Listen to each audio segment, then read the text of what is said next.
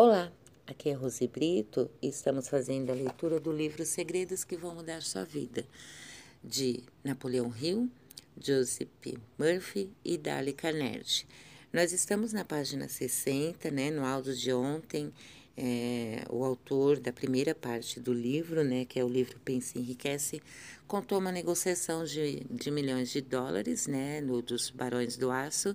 Então, vamos dar continuidade aí de onde nós paramos página 60.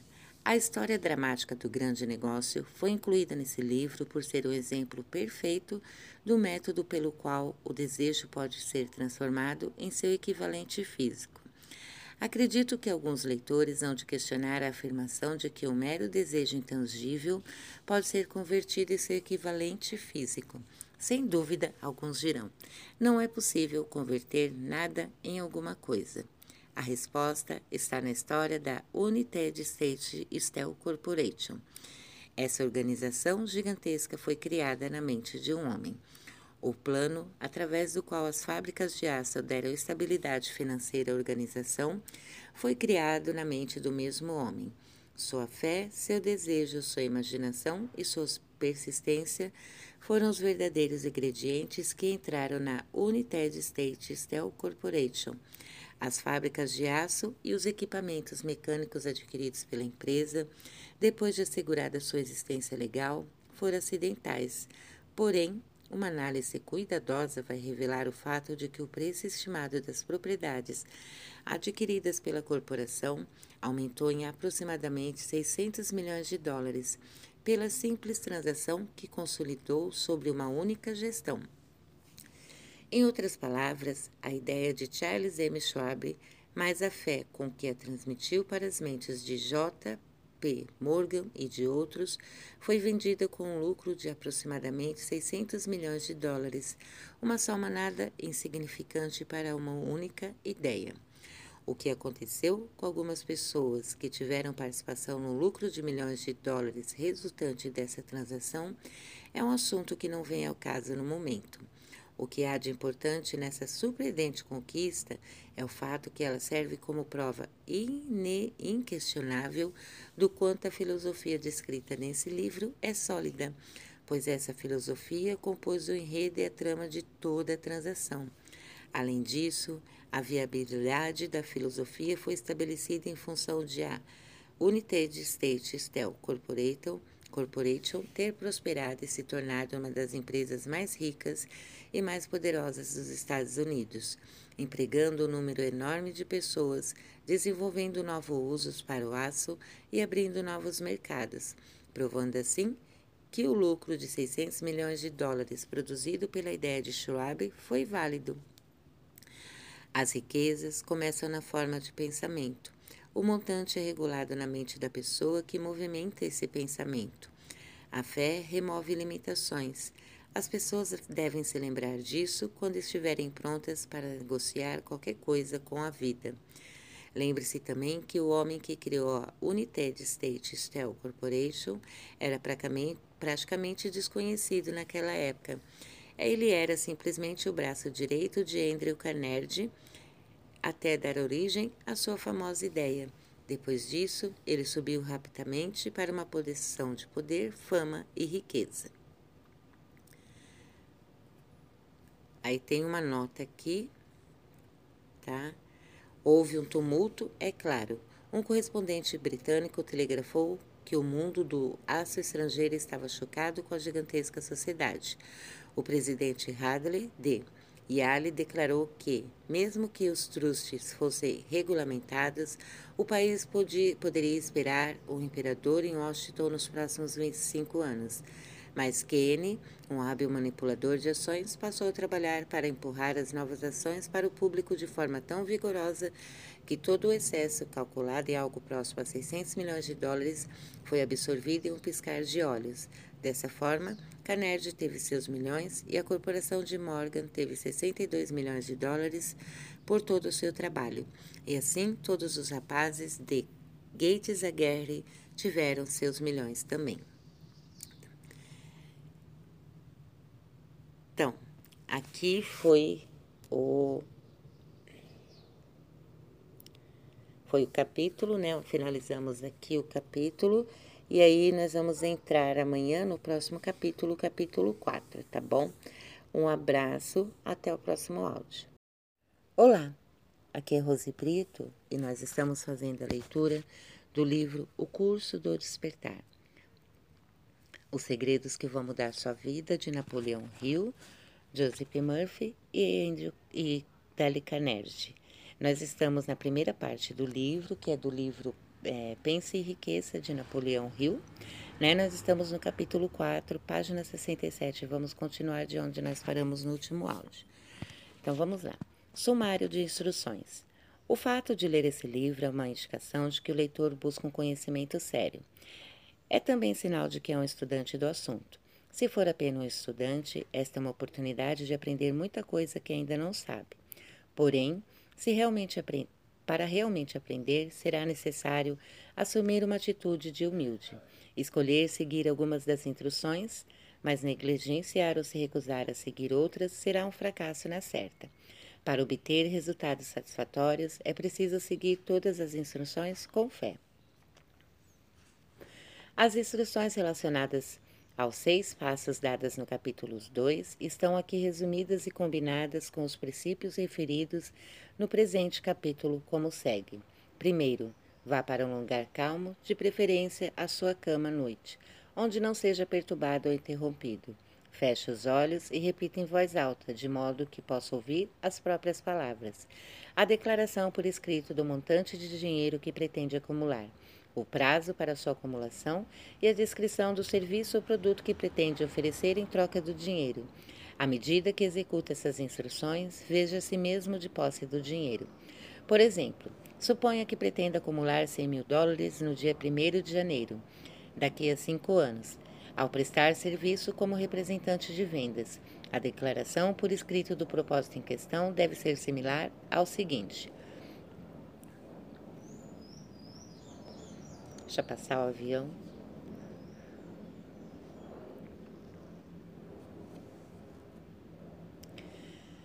No dia 1 de janeiro, escolho o ano, terei em meu poder 100 mil dólares, que virão a mim em montantes variáveis de tempos em tempos. Em troca desse dinheiro, oferecerei serviços mais eficientes, em maior quantidade e de melhor qualidade. Sou capaz como representante de vendas. Descrevo o serviço ou produto que pretende vender. Acredito que terei esse dinheiro em meu poder. Minha fé é tão forte que posso ver agora esse dinheiro diante dos meus olhos. Posso tocá-lo com as mãos. O dinheiro está agora aguardando para ser transferido para mim no momento e à medida que eu entrego o serviço que pretendo prestar. Aguardo um plano para acumular esse dinheiro e vou segui-lo. Segundo, repita esse programa à noite e pela manhã até que consiga visualizar em sua imaginação o dinheiro que pretende acumular. Terceiro, coloque uma cópia por escrito da declaração onde possa vê-la à noite e de manhã e leia antes de dormir e ao se levantar, até que seja memorizada. Lembre-se, à medida que executa essas instruções, estará aplicando o princípio da autossugestão com a finalidade de dar ordens ao subconsciente. Lembre-se também de que o subconsciente agirá apenas mediante instruções fundamentadas em emoção e entregues com sentimento. A fé é a mais forte e mais produtiva das emoções. Siga as instruções do capítulo sobre fé. Essas instruções, à primeira vista, parecem abstratas. Não deixe isso perturbá-lo. Siga as instruções, não importa o quanto parecer abstratas ou impossíveis no início. Chegará o momento em que, se agir de acordo com as instruções, tanto no pensamento quanto na prática, o universo totalmente novo de poder se desdobrará para você. O cetismo, frente a todas as novas ideias, é característico de qualquer ser humano. Entretanto, ao seguir as instruções escritas, o ceticismo logo será substituído pela crença de que, por sua vez, logo se cristará em fé absoluta. E quando, então, terá chegado o ponto que pode verdadeiramente dizer: Sou mestre do meu destino, sou capitão da minha alma. Muitos filósofos declararam que as pessoas têm o controle sobre seus próprios destinos terrenos, mas a maioria deles não conseguiu explicar o motivo de as pessoas terem esse controle. A razão pelo qual se pode controlar a própria condição terrena e, especialmente, a condição financeira é explicada nesse capítulo de forma minuciosa. As pessoas podem obter controle de si e de seu ambiente porque elas têm o poder de influenciar o próprio subconsciente e, por meio dele, obter a cooperação da inteligência infinita.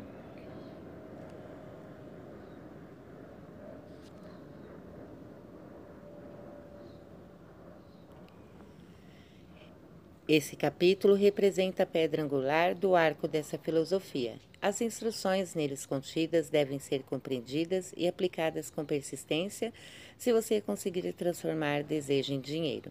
O desempenho real da transmutação do desejo em dinheiro envolve o uso da autossugestão como um instrumento para se atingir e influenciar o subconsciente. Os outros princípios são simplesmente ferramentas para se aplicar às autossugestões. Mantenha isso em mente e estará sempre consciente da importância de que o princípio da autossugestão possui sobre os seus esforços para acumular dinheiro através dos métodos descritos nesse livro. Aplique essas instruções como se fosse uma criança pequena. Introduza-se em seus esforços algo da fé infantil. O autor teve o máximo de cuidado de não incluir instruções inviáveis, em vista do seu desejo sincero de ser útil. Depois de ler o livro inteiro, volte para esse capítulo e siga em espírito de ação essa instrução.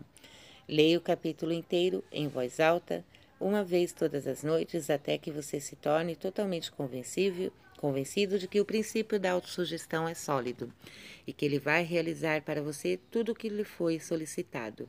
À medida que lê, sublinhe com lápis todas as frases que o impressionam positivamente.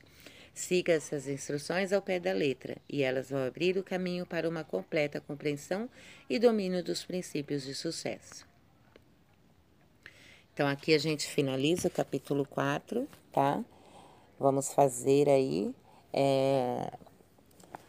Eu vou colocar aqui um, um, um exemplo do, do que ele sugere aqui, desse exercício, que muita gente já conhece, tá? E ele realmente funciona, eu já fiz. Vou voltar a fazer porque eu tinha parado. Ele é incrível e é muito bom. Um abraço, até o próximo áudio.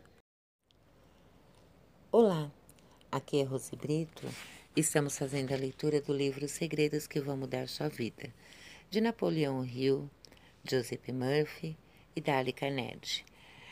Nós estamos na primeira parte do livro, que é a parte do livro Pense em Riqueza, de Napoleão Hill.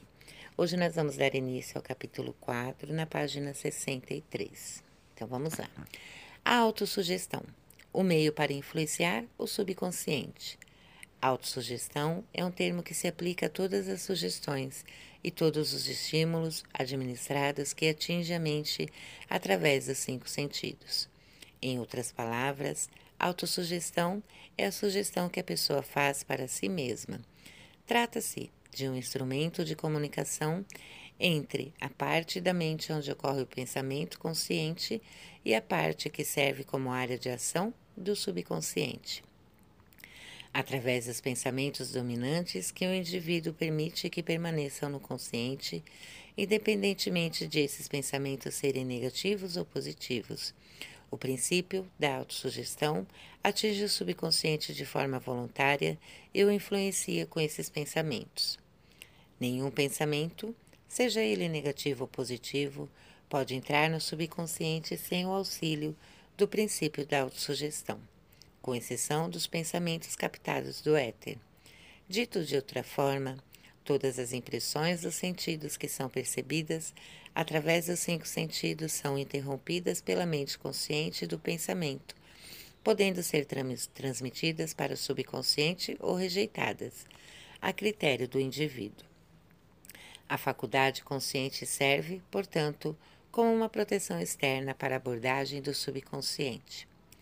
A natureza desenvolveu o indivíduo para que ele, por meio dos cinco sentidos, tenha controle absoluto sobre o conteúdo que chega ao seu subconsciente. Isso não significa, contudo, que o indivíduo sempre exerça esse controle. Na grande maioria do caos, as pessoas não mantêm esse controle, o que explica por que tantas delas passam a vida na pobreza. Lembre-se do que foi dito sobre o subconsciente assemelhar-se a uma área fértil do jardim. E se não forem plantadas ali as sementes das espécies mais desejadas, as ervas daninhas vão crescer em abundância. A autossugestão é um instrumento de controle através do qual o indivíduo pode alimentar o subconsciente de forma voluntária com pensamentos de natureza criativa ou por negligência, permitir que pensamentos destrutivos encontrem seu caminho nesse rico jardim da mente. O leitor foi instruído nos últimos seis passos descritos no capítulo sobre o desejo, a ler em voz alta, duas vezes por dia, a afirmação por escrito de seu desejo por dinheiro, a se ver e se sentir de posse do dinheiro. Ao seguir essas instruções, o indivíduo comunica o objetivo do seu desejo diretamente para o subconsciente em um espírito de fé absoluta. Por meio da repetição desse procedimento, criam-se hábitos de pensamento, de forma voluntária, que são favoráveis aos esforços do indivíduo para transformar o desejo em seu equivalente financeiro.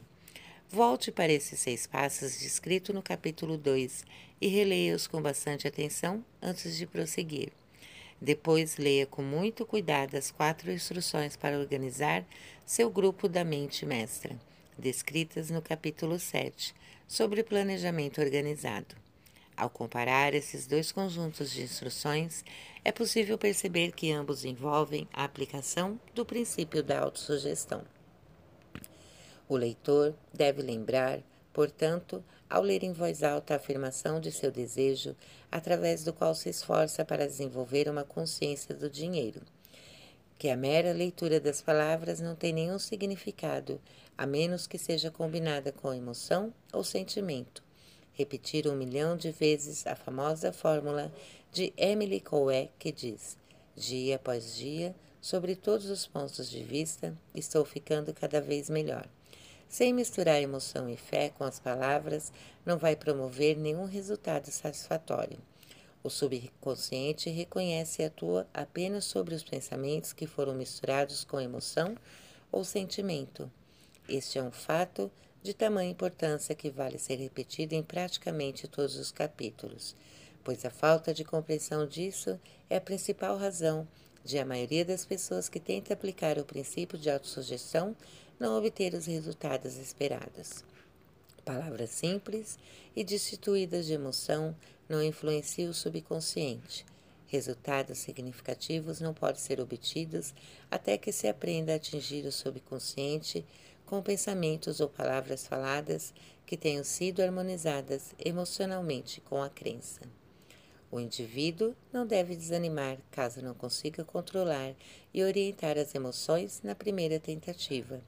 É preciso lembrar que não existe a possibilidade de algo a troco de nada.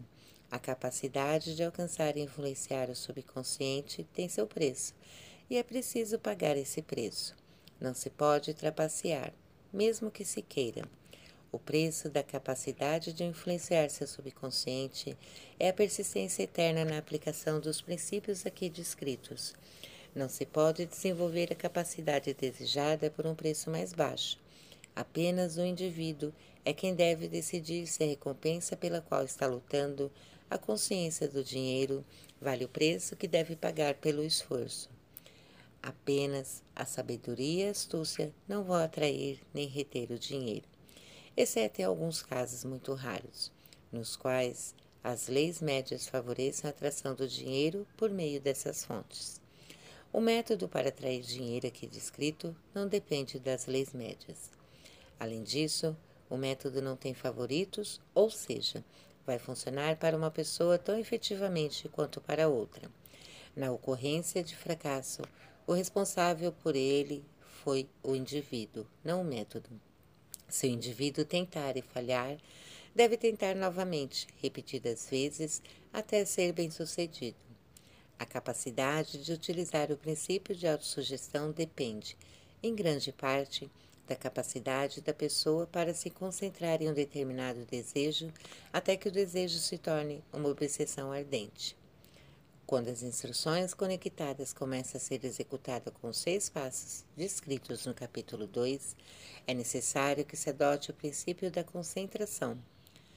Seguem aqui sugestões para o uso eficaz da concentração. No começo da execução dos primeiros seis passos, aquele que oferece as instruções para fixar na mente o montante exato de dinheiro desejado, os pensamentos sobre esse montante de dinheiro devem ser mantidos por meio da concentração ou da fixação da atenção com olhos fechados até que a aparência física do dinheiro realmente, realmente possa ser visualizada. Isso deve ser feito pelo menos uma vez por dia. Enquanto esses exercícios são assimilados, o leitor deve seguir as instruções dadas no capítulo sobre fé e procurar se ver realmente de posse do dinheiro. Aqui está o fato mais significativo. O subconsciente aceita qualquer ordens dadas com espírito de fé absoluta e atua sobre essas ordens. Embora, antes de serem interpretadas, as ordens, muitas vezes, tenham de ser apresentadas várias vezes através de repetição. Em sequência, a afirmação anterior considera a possibilidade de usar um truque perfeitamente legítimo com o subconsciente. Esse truque tem como finalidade fazê-lo acreditar. Uma vez que o indivíduo acredita e precisa ter um montante de dinheiro que visualiza, esse dinheiro já está à espera do indivíduo, que o subconsciente deve entregar ao indivíduo planos práticos para que, esse, para que obtenha o dinheiro. Entregue o pensamento sugerido no parágrafo anterior para a imaginação e veja o que ela pode ou poderá fazer para criar planos práticos para a acumulação do dinheiro através da transmutação do desejo. Não espere por um plano definido, por meio do qual pretenda receber serviços e pro ou produtos em troca de dinheiro que visualiza, mas comece a ver a si próprio de posse do dinheiro, enquanto exige e espera que o subconsciente entregue o plano ou planos de que precisa. Esteja alerta para esses planos e, quando eles surgirem, coloque-os imediatamente em ação. Quando os planos aparecerem, provavelmente ficarão brilhando na mente por meio do sexto sentido, na forma de uma inspiração. Essa inspiração pode ser considerada uma mensagem direta da inteligência infinita. Trate-a com respeito e haja sobre ela assim que ela surgir. Deixar de fazer isso será fatal para a obtenção dos sucessos. No quarto dos seis passos, instrua-se a criar um plano definido para realizar seu desejo e começar de uma vez a colocá-lo em ação. Essa instrução deve ser seguida exatamente da maneira descrita no parágrafo anterior. Não confie na razão ao criar o plano para acumulação de dinheiro por meio da transmutação do desejo. A razão das pessoas apresenta falhas. Além disso, a faculdade de raciocínio pode ser preguiçosa e as pessoas podem se decepcionar se dependem completamente delas. Ao visualizar o dinheiro que pretende acumular, com os olhos fechados, veja-se prestando o serviço ou entregando a mercadoria que pretende dar em troca desse dinheiro. Isso é importante. Bom, então vamos parar por aqui, né? Pode não ficar muito grande. E amanhã a gente dá continuidade aí nesse capítulo. Um abraço, até o próximo áudio. Olá, aqui é Rose Brito estamos fazendo a leitura do livro Os Segredos que Vão Mudar Sua Vida, de Joseph Murphy, Napoleão Hill e Dali Carnegie. Nós estamos na primeira parte do livro, que é o livro Quem Pensa Enriquece, de Napoleão Hill, e hoje nós vamos dar início ao capítulo 5, na página 70. Vamos lá. O conhecimento especializado, experiências pessoais ou observações. Há dois tipos de conhecimento, um é geral, o outro é especializado. Perdão. O conhecimento geral, não importa o quanto possa ser grande em termos de quantidade ou variedade, é de pouca utilidade para obtenção de dinheiro. As faculdades das grandes universidades possuem em conjunto, praticamente todas as formas de conhecimento geral de que se tem notícia. Elas são especializadas no ensino do conhecimento, mas não na organização ou na aplicação dele. O conhecimento não atrairá dinheiro se não for organizado e dirigido de forma inteligente, por meio de planos de ação práticos, para a finalidade definida da acumulação de dinheiro. A falta de compreensão desse fato é o motivo para que muitas pessoas acordem erroneamente que o conhecimento é poder. Nada disso. O conhecimento é apenas um poder em potencial. Torna-se poder apenas quando esse for organizado através de planos definidos de ação e direcionados para uma finalidade específica. Esse é o que falta em todos os sistemas de educação utilizados atualmente pode ser encontrado na incapacidade de as instituições educacionais ensinarem seus estudantes em como organizar e utilizar o conhecimento após adquiri-lo.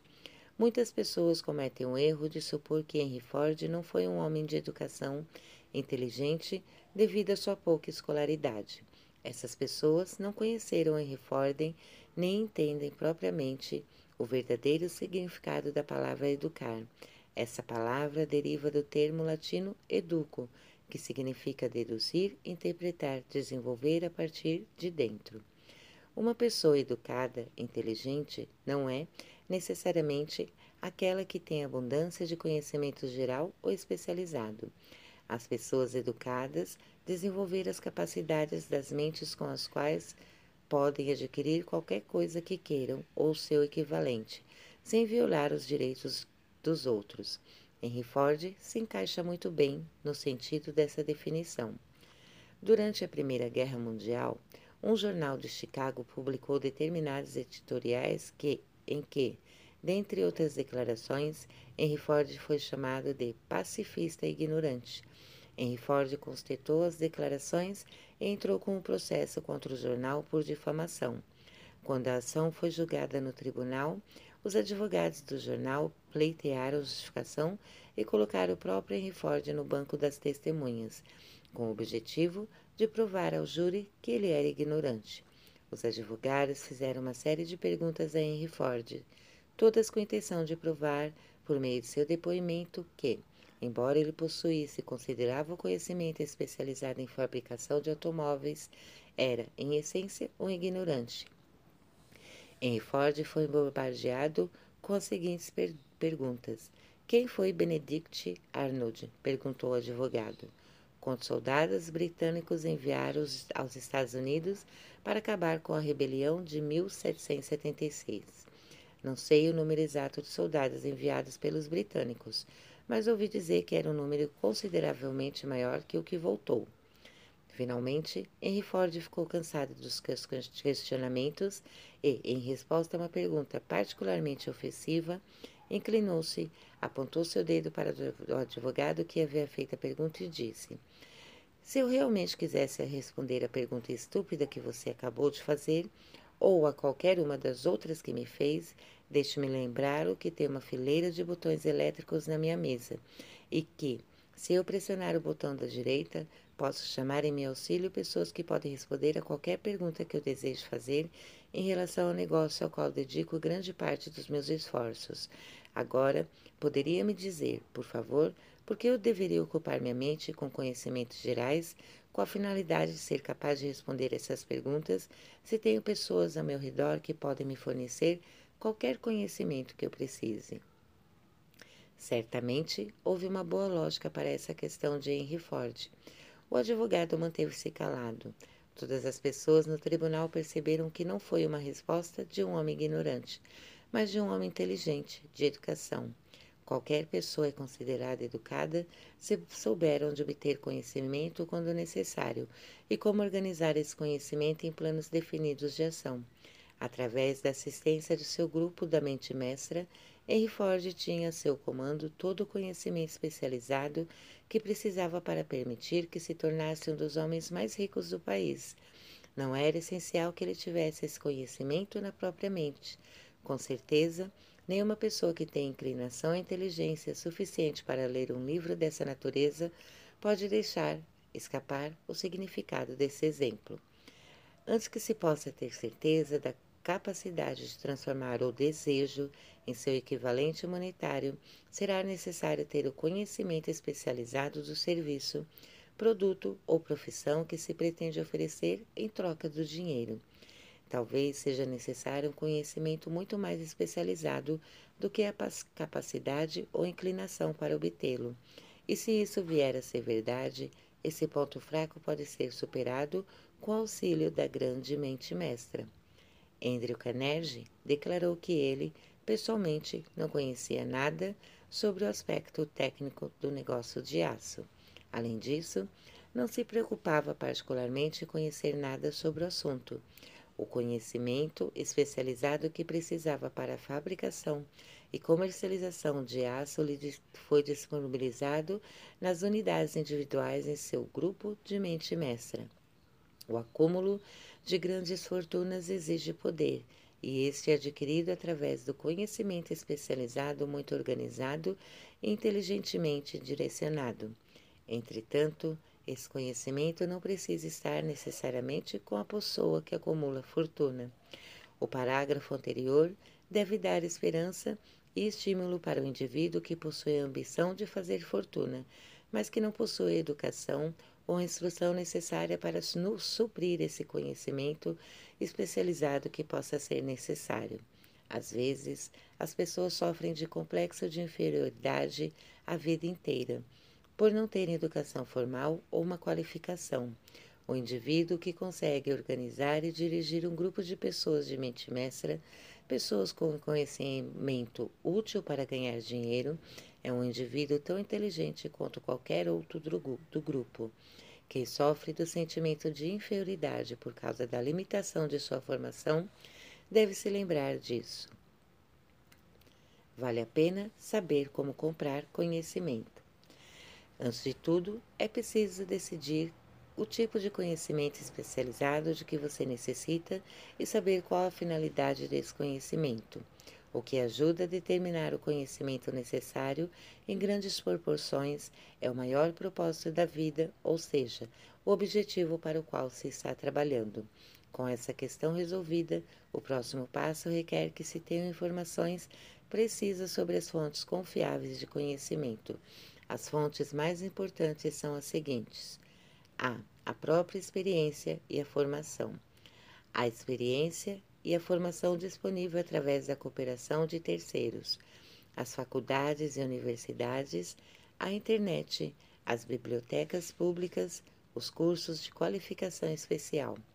À medida que é adquirido o conhecimento, deve ser organizado e colocado em uso para uma finalidade definida, através de planos práticos.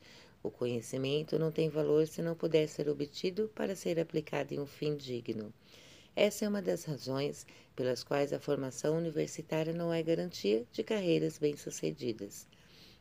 Ao considerar obter alguma qualificação adicional, é preciso primeiro determinar o objetivo de se adquirir o conhecimento pretendido e, depois, procurar saber, através de fontes confiáveis, onde esse tipo de conhecimento pode ser encontrado. As pessoas bem-sucedidas em todo tipo de profissão, nunca deixam de adquirir conhecimento especializado relacionado ao seu maior propósito, negócio ou profissão. Aquelas que não são bem-sucedidas geralmente cometem erros ao acreditar que o período de aquisição de conhecimento termina quando termina o período tradicional de escolaridade. A verdade é que a aprendizagem escolar convencional faz pouco mais do que colocar as pessoas no caminho para aprender como obter conhecimento prático. A pessoa que para de estudar simplesmente porque finalizou os estudos tradicionais está fadada à mediocridade. Não importa qual seja a sua profissão, o caminho do sucesso é o caminho da busca constante de conhecimento. Bom, então aqui nós lemos o capítulo 5, né? No próximo áudio nós vamos ler o capítulo 6 então, paramos por aqui hoje. Um abraço, até o próximo áudio. Olá, aqui é Rose Brito e estamos fazendo a leitura do livro Os Segredos que Vão Mudar Sua Vida, de Napoleão Hill, Joseph Murphy e Dale Carnegie. Nós estamos na primeira parte do livro, que é a parte do livro Pense em Riqueza, de Napoleão Hill, e nós paramos na página 55. Então, vamos lá. Um belo discurso após o jantar por um bilhão de dólares. quando, na noite de 12 de dezembro de 1990, cerca de 80 membros da nobreza financeira da nação reuniram-se no salão de festas do Clube Universitário, na Quinta Avenida, para prestar homenagem a um jovem oriundo do oeste dos Estados Unidos, nem meia dúzia de convidados percebeu que estavam para testemunhar um dos episódios mais significativos da história industrial americana.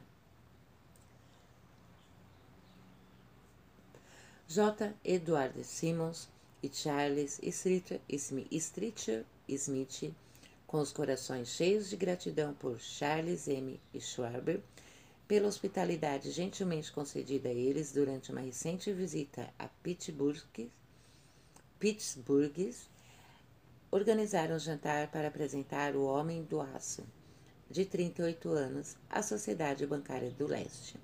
Não esperavam, no entanto, que ele provocasse um tumulto no evento.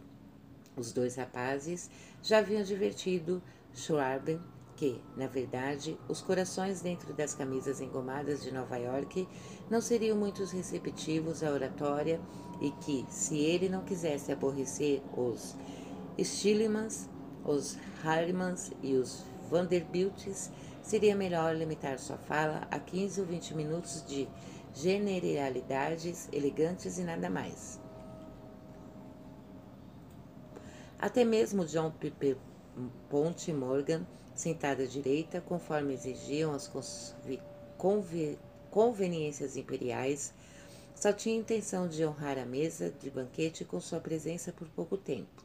E, tanto para a imprensa como para o público, o acontecimento todo foi tão rápido que não foi encontrada nenhuma menção a eles nos jornais no dia seguinte. Assim, os dois anfitriões e seus convidados deram prosseguimento à degustação de sete ou oito pratos. Houve pouca conversa e a que houve foi discreta.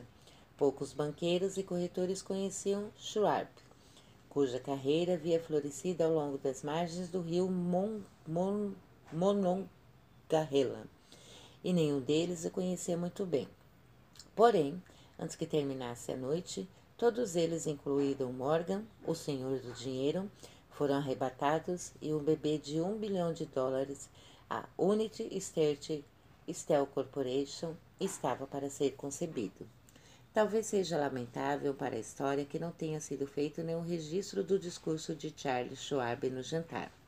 Ele repetiu algumas partes desse discurso em uma data posterior, durante um encontro semelhante de banqueiros em Chicago, e, ainda mais tarde, quando o governo entrou com uma ação para dissolver a Steel Turtis Corporation, ele deu sua própria versão, como testemunha, sobre as observações que estimularam Morgan em um frenesi financeiro.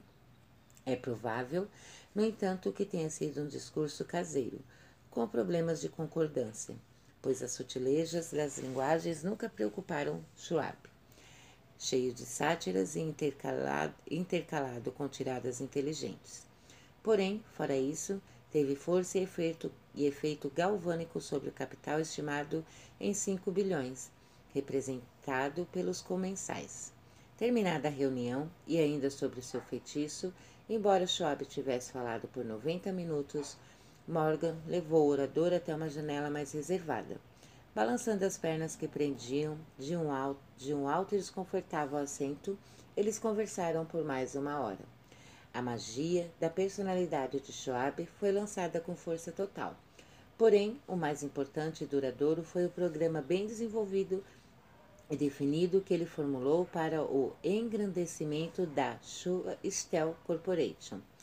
Muitos outros homens tentaram convencer Morgan a formar um truste de aço, em conjunto com eles, nos padrões dos trustes de biscoitos, arames e argolas, açúcar, borracha, uísque, óleo ou chiclete, o apostador John W. Gates insistira nisso, mas Morgan não confiava nele.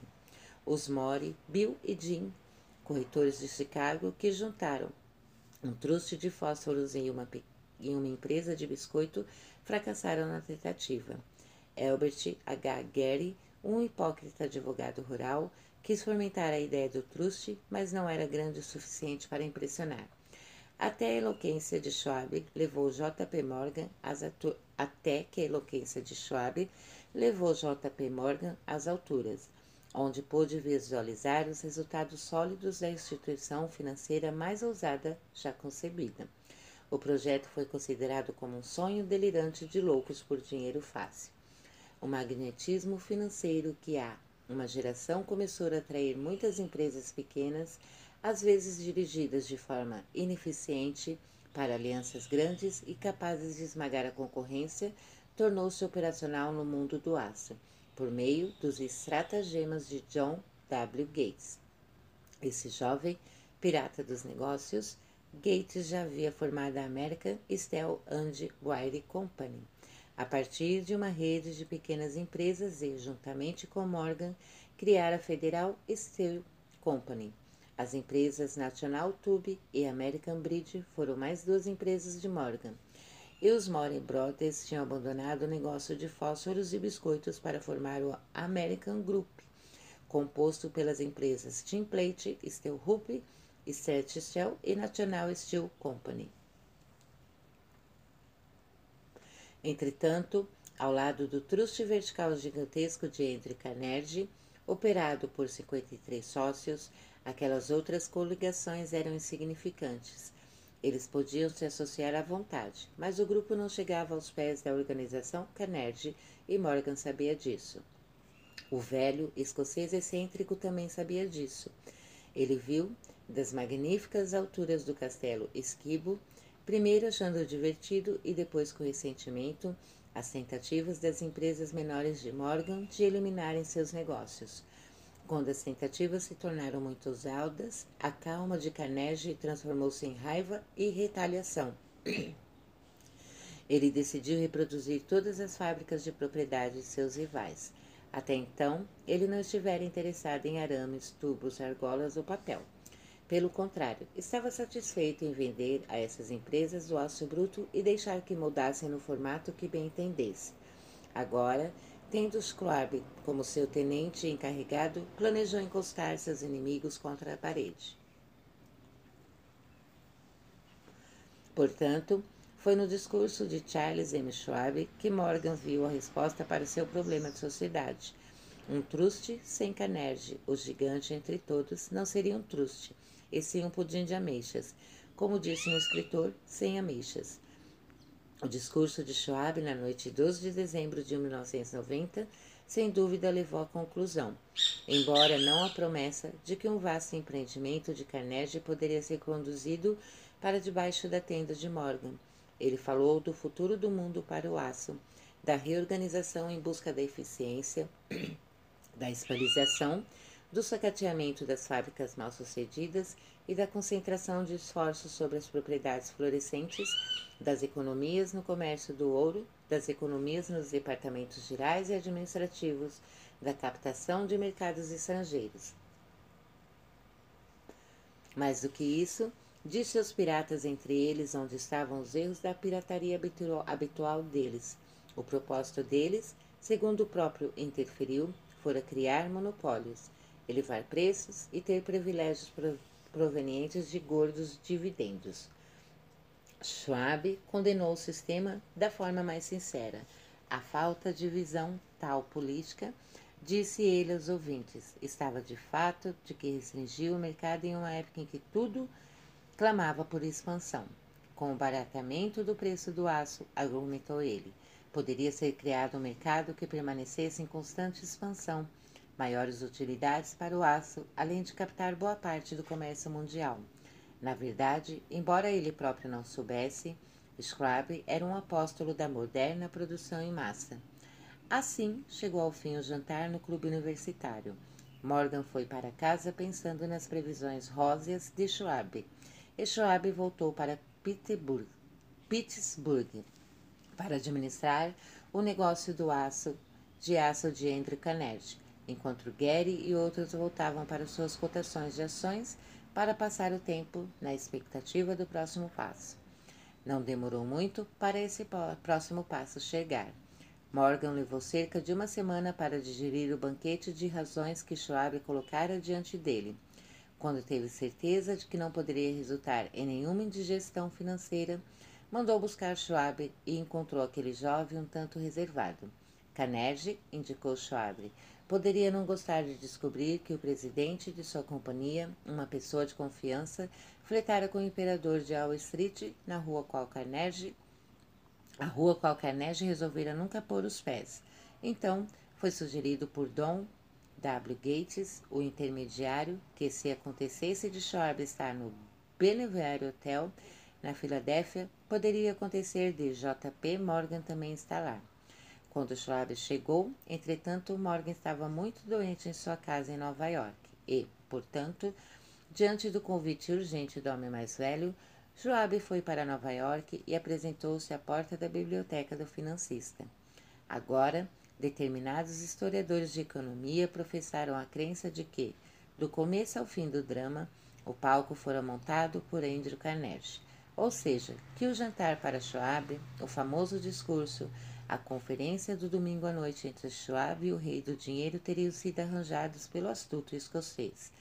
Porém, a verdade é exatamente o oposto. Quando Schwab foi chamado para consumar o acordo, sequer sabia se o patrãozinho, como Andrew era chamada, ao menos ouvira uma oferta de venda, especialmente para um grupo de homens que Andrew consideravam como poucos dotados de santidade.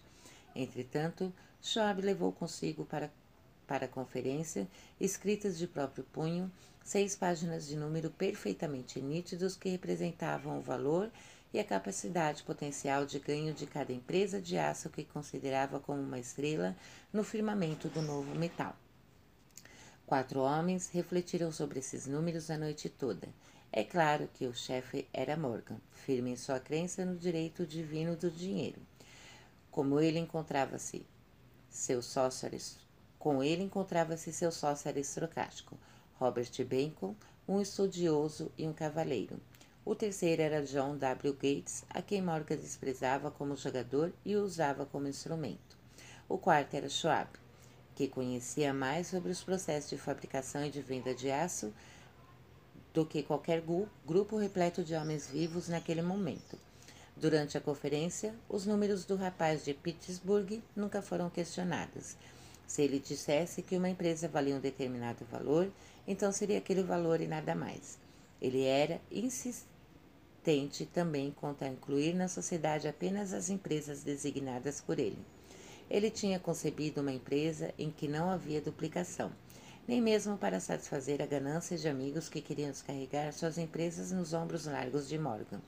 Assim, deixou de fora, intencionalmente, alguma das maiores empresas sobre as quais os lobos de Wall Street tinham lançado olhares famintos. Quando amanheceu, Morgan levantou-se e alongou as costas. Só lhe restou uma pergunta. Você acha que é capaz de persuadir Andrew Carnegie a vender? Perguntou. Posso tentar, respondeu Schwab. Se conseguir que ele venda, eu me responsabilizo pela negociação, concluiu Morgan. Até ali tudo bem. Mas será que Carnegie venderia? Quanto ele iria pedir? Schwab pensou em 23 milhões de dólares. Como exigiria o pagamento? Em comos ou ações preferenciais, em títulos, em dinheiro, ninguém poderia levantar um terço de um bilhão de dólares em dinheiro. Em janeiro, houve um jogo de golfe nos campos gelados de St. Andrews e Winchester, como com Andrew enrolando suéteres e Charlie tagarelarando de forma animada, como de costume, para manter seu ânimo em alta. Porém, nenhuma palavra sobre negócios foi mencionada, até que os dois se sentassem no aconchegante chalé de Carnegie, ali perto. Então, com o mesmo poder de persuasão que hipnotizar 80 milionários no clube universitário, Schwab despejou as brilhantes promessas de aposentadoria com conforto de milhões incalculáveis para satisfazer os caprichos sociais do velho. Carnegie rendeu-se, anotou um número em um pedaço de papel e entregou a Schwab e disse: Tudo bem, é por essa quantia que vamos vender. O valor era de aproximadamente 400 milhões de dólares e foi obtido, tornando-se os 320 milhões mencionados por Schwab como valor básico, acrescentando-se a isso 80 milhões de dólares que representavam o aumento do valor capital durante os dois anos anteriores. Mais tarde, no convés de um transatlântico, o escocês disse com pesar para Morgan: Gostaria de ter lhe pedido 100 milhões de dólares a mais. Como tivesse pedido teria conseguido, respondeu Morgan alegremente. Schwab, aos 38 anos, teve sua recompensa. Foi eleito presidente da nova empresa e permaneceu, e permaneceu no controle até 1930. Bom, para áudio não ficar muito grande, vamos parar por aqui, né? E amanhã a gente dá continuidade nessa história aí de negociações bilionárias. Um abraço, até o próximo. Olá, aqui é Rose Brito. Estamos fazendo a leitura do livro Os Segredos que Vão Mudar Sua Vida, de Napoleão Hill, Joseph Murphy e Dali Carnegie. Nós estamos na primeira parte, que é o livro é, Quem Pensa em Riqueza, de Napoleão Hill. Estamos na página 65. Hoje vamos iniciar o capítulo 6. Capítulo 6. A imaginação, o workshop da mente. A imaginação é literalmente o workshop onde são moldados todos os planos criados pelo homem. O impulso e o desejo adquirem forma e entram em ação através do auxílio da faculdade imaginativa da mente. Dizem que o homem é capaz de criar qualquer coisa que possa imaginar. Esse é o momento mais favorável de todos os tempos para o desenvolvimento da imaginação pois vivemos em uma época de mudanças rápidas. Em todos os cantos é possível entrar em contato com estímulos que desenvolvem a imaginação. Através do auxílio da criatividade, a humanidade descobriu e aproveitou mais forças da natureza durante os últimos 50 anos do que durante toda a história da civilização anterior a esse período. Conquistou-se o ar de forma tão plena que os pássaros não são páreos para os humanos em voo. O homem explorou o éter e fez com que este servisse como meio de comunicação instantânea com qualquer parte do mundo. Analisaram-se e verificaram-se as características do Sol a uma distância de milhões de quilômetros e determinou-se, por meio do auxílio da imaginação, os elementos que o compõem. Descobriu-se que o cérebro do ser humano é tanto uma estação transmissora quanto receptora para a vibração do pensamento, e agora estão em andamento estudos para fazer o uso prático dessa descoberta. Aumentou-se a velocidade da locomoção em tal proporção que hoje é possível viajar a uma velocidade de cerca de mil quilômetros por hora. Pode-se tomar café da manhã em Nova York e almoçar em São Francisco. A única limitação do ser humano está no desenvolvimento e uso da sua imaginação. Ainda não foi atingido o ápice do desenvolvimento no uso da sua capacidade imaginativa do homem. Descobriu-se apenas que pessoas têm imaginação e que começaram a usá-lo de forma muito elementar. Duas formas de imaginação. A faculdade imaginativa funciona de duas formas. Uma delas é conhecida como imaginação sintética e outra como imaginação criativa. Imaginação sintética. Por meio dessa faculdade, pode-se organizar antigos conceitos, ideias ou planos através de novas combinações. Essa faculdade não cria nada e funciona apenas com o material abastecido pela experiência, pela educação e pela observação. É a faculdade mais utilizada pelo inventor, com exceção do gênio, que recorre à imaginação criativa, quando não consegue solucionar algum problema por meio da imaginação sintética. Imaginação criativa. Por meio da imaginação criativa, a mente finita da humanidade mantém uma comunicação direta com a inteligência infinita. É por meio dessa faculdade que são recebidos palpites e inspirações, e por onde todas as ideias básicas ou novas são desenvolvidas.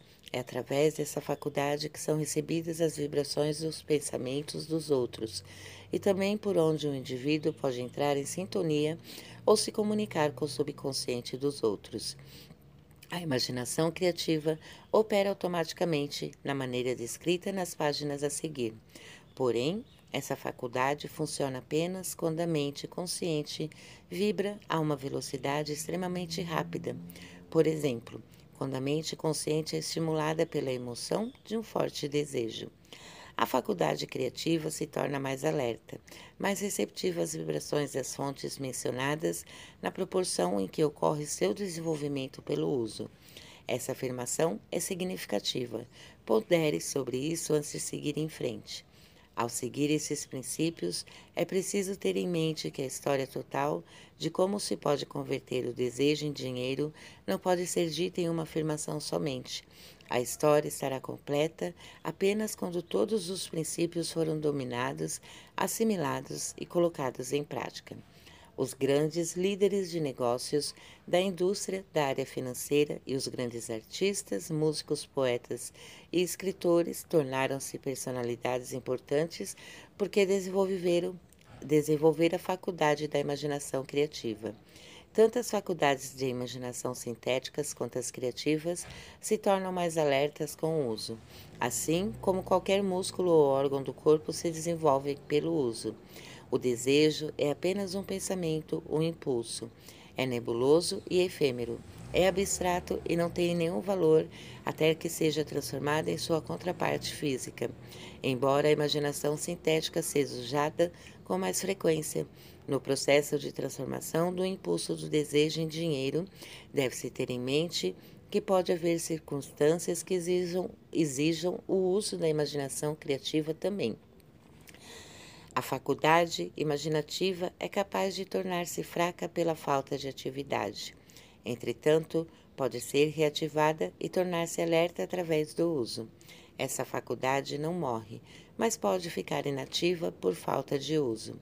Concentre atenção, por enquanto, no, desenvolvimento da imaginação sintética, pois essa é a faculdade mais frequentemente usada no processo para converter desejo em dinheiro. A transformação do, do impulso intangível do desejo na realidade tangível do dinheiro requer o uso de um ou mais de um plano. Esses planos devem ser formados com auxílio da imaginação e, principalmente, com a faculdade da imaginação sintética. Leia o livro inteiro e depois volte para esse capítulo, começando imediatamente a colocar a sua imaginação para funcionar na elaboração de um plano ou planos para a transformação do desejo em dinheiro. Foram dadas instruções detalhadas para a elaboração de planos em quase todos os capítulos. Execute as instruções que melhor se adaptem às suas necessidades. Coloque o plano por escrito no papel, caso ainda não o tenha feito. Ao acabar de redigi-lo, o desejo intangível terá recebido definitivamente uma forma concreta. Leia a frase anterior mais uma vez, leia em voz alta, bem devagar. Enquanto faz isso, lembre-se de que, a partir do momento em que organizar a declaração do desejo e fizer um plano para sua realização, por escrito, esse terá sido realmente o primeiro de uma série de passos que permitirá que o pensamento se converta em sua contraparte física. A terra em que vivem os homens e todos os outros objetos materiais é o resultado de mudanças evolutivas, através das quais pedaços microscópicos de matéria foram organizados e dispostos de forma ordenada. Além disso, e essa declaração é de extrema importância. Nessa terra, cada uma das bilhões de células, células individuais do corpo humano e cada átomo de matéria começaram como uma forma intangível de energia. O desejo é o impulso do pensamento. Os impulsos de pensamento são formas de energia. Quando você dá início a um impulso de pensamento, no caso, um desejo de acumular dinheiro, significa que está fazendo uso dos mesmos materiais que a natureza usou na criação desse planeta, incluindo-se o corpo e o cérebro em que funcionam impulsos de pensamento. Até onde a ciência foi capaz de determinar, o universo inteiro é composto por apenas dois elementos, matéria e energia. Por meio da combinação da energia com a matéria, criou-se tudo o que é perceptível, incluindo a humanidade. Agora é o momento de se empenhar na tarefa de tirar proveito dos métodos da natureza. O indivíduo, ao se esforçar para converter o desejo em seu equivalente físico e monetário, está, com sinceridade e de modo fervoroso, é o que se espera, tentando se adaptar às leis da natureza. Todos os indivíduos são capazes de fazer isso. Já foi feito antes. É possível construir uma fortuna com auxílio de leis que são imutáveis. Primeiro, porém, é preciso ter familiaridade com essas leis e aprender a usá-las. O autor espera revelar o segredo do acúmulo de grandes fortunas por meio da repetição e da descrição desses princípios, sob todos os ângulos possíveis. Por estranho e paradoxal que possa parecer, o segredo não é um segredo. A própria natureza divulga o segredo na terra em que vivem os homens, nas estrelas, nos planetas que não se consegue visualizar a olho nu, nos elementos acima e em torno de todos os seres humanos, em cada folha de grama e em toda forma de vida. A natureza divulga esse segredo, biologicamente falando, através da conversão de uma célula minúscula, tão pequena que pode ser perdida na ponta de um alfinete, em um ser humano que agora lê essa linha. A conversão do desejo em seu equivalente físico não é mais milagrosa, com certeza. Bom, vamos ficar por aqui, para o áudio não ficar muito grande, né? E amanhã a gente dá continuidade aí no capítulo. Um abraço, até o próximo áudio.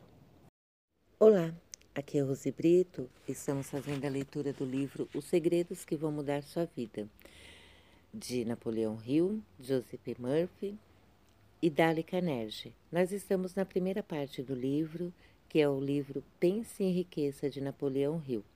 Estamos na página 84 onde está sendo contada a história de um milhão de dólares, né? Do, do rapaz que é, queria mudar o sistema de educação. Então vamos lá. Ele fez o discurso, que foi do áudio de ontem, e conseguiu um milhão de dólares. O jovem Gonçalves foi ao escritório de Armour e um milhão de dólares lhe foi entregue. Com o dinheiro, ele fundou o Instituto de Tecnologia Armour e hoje conhecido como Instituto de Tecnologia Illinois. Isso é mais dinheiro que a maioria dos pregadores jamais viu em toda a sua vida. Mas o impulso de pensamento por trás do capital foi criado na mente do jovem pregador em fração de segundos. O milhão de dólares necessário veio como resultado de uma ideia. Por trás da ideia estava um desejo que o jovem Gonçalves acalentara em sua mente por quase dois anos. Observe esse fato importante. Ele obteve o dinheiro 36 horas depois de ter chegado à decisão definitiva em sua própria mente para obtê-lo e de se decidir por um plano definido para isso. Não havia nada de novo ou original em relação ao vago pensamento do jovem Gonçalves sobre um milhão de dólares, em ter uma leve esperança de obtê-lo. Outros antes deles, e muitos desde então, tiveram pensamentos semelhantes. Entretanto, havia algo muito original e diferente sobre a decisão a que ele chegou naquele sábado memorável, quando deixou a incerteza para trás e disse com determinação: Vou adquirir esse dinheiro em uma semana. Deus parece se colocar ao lado das pessoas que sabem exatamente o que querem. Perdão. Se estiverem determinadas a conseguir exatamente isso. Além disso, o princípio através do qual o Dr. Gonçalves conseguiu seu milhão de dólares ainda está vivo. Está disponível para qualquer um. Essa lei universal pode, pode tanto ser praticada hoje quanto na época em que o jovem pregador a utilizou de forma tão bem-sucedida. Esse livro descreve passo a passo os três elementos dessa grande lei, sugerindo como eles podem ser colocados em uso. Observe que o balconista de farmácia Asa Kander e o Dr. Frank Gonçalves possuíam uma característica em comum.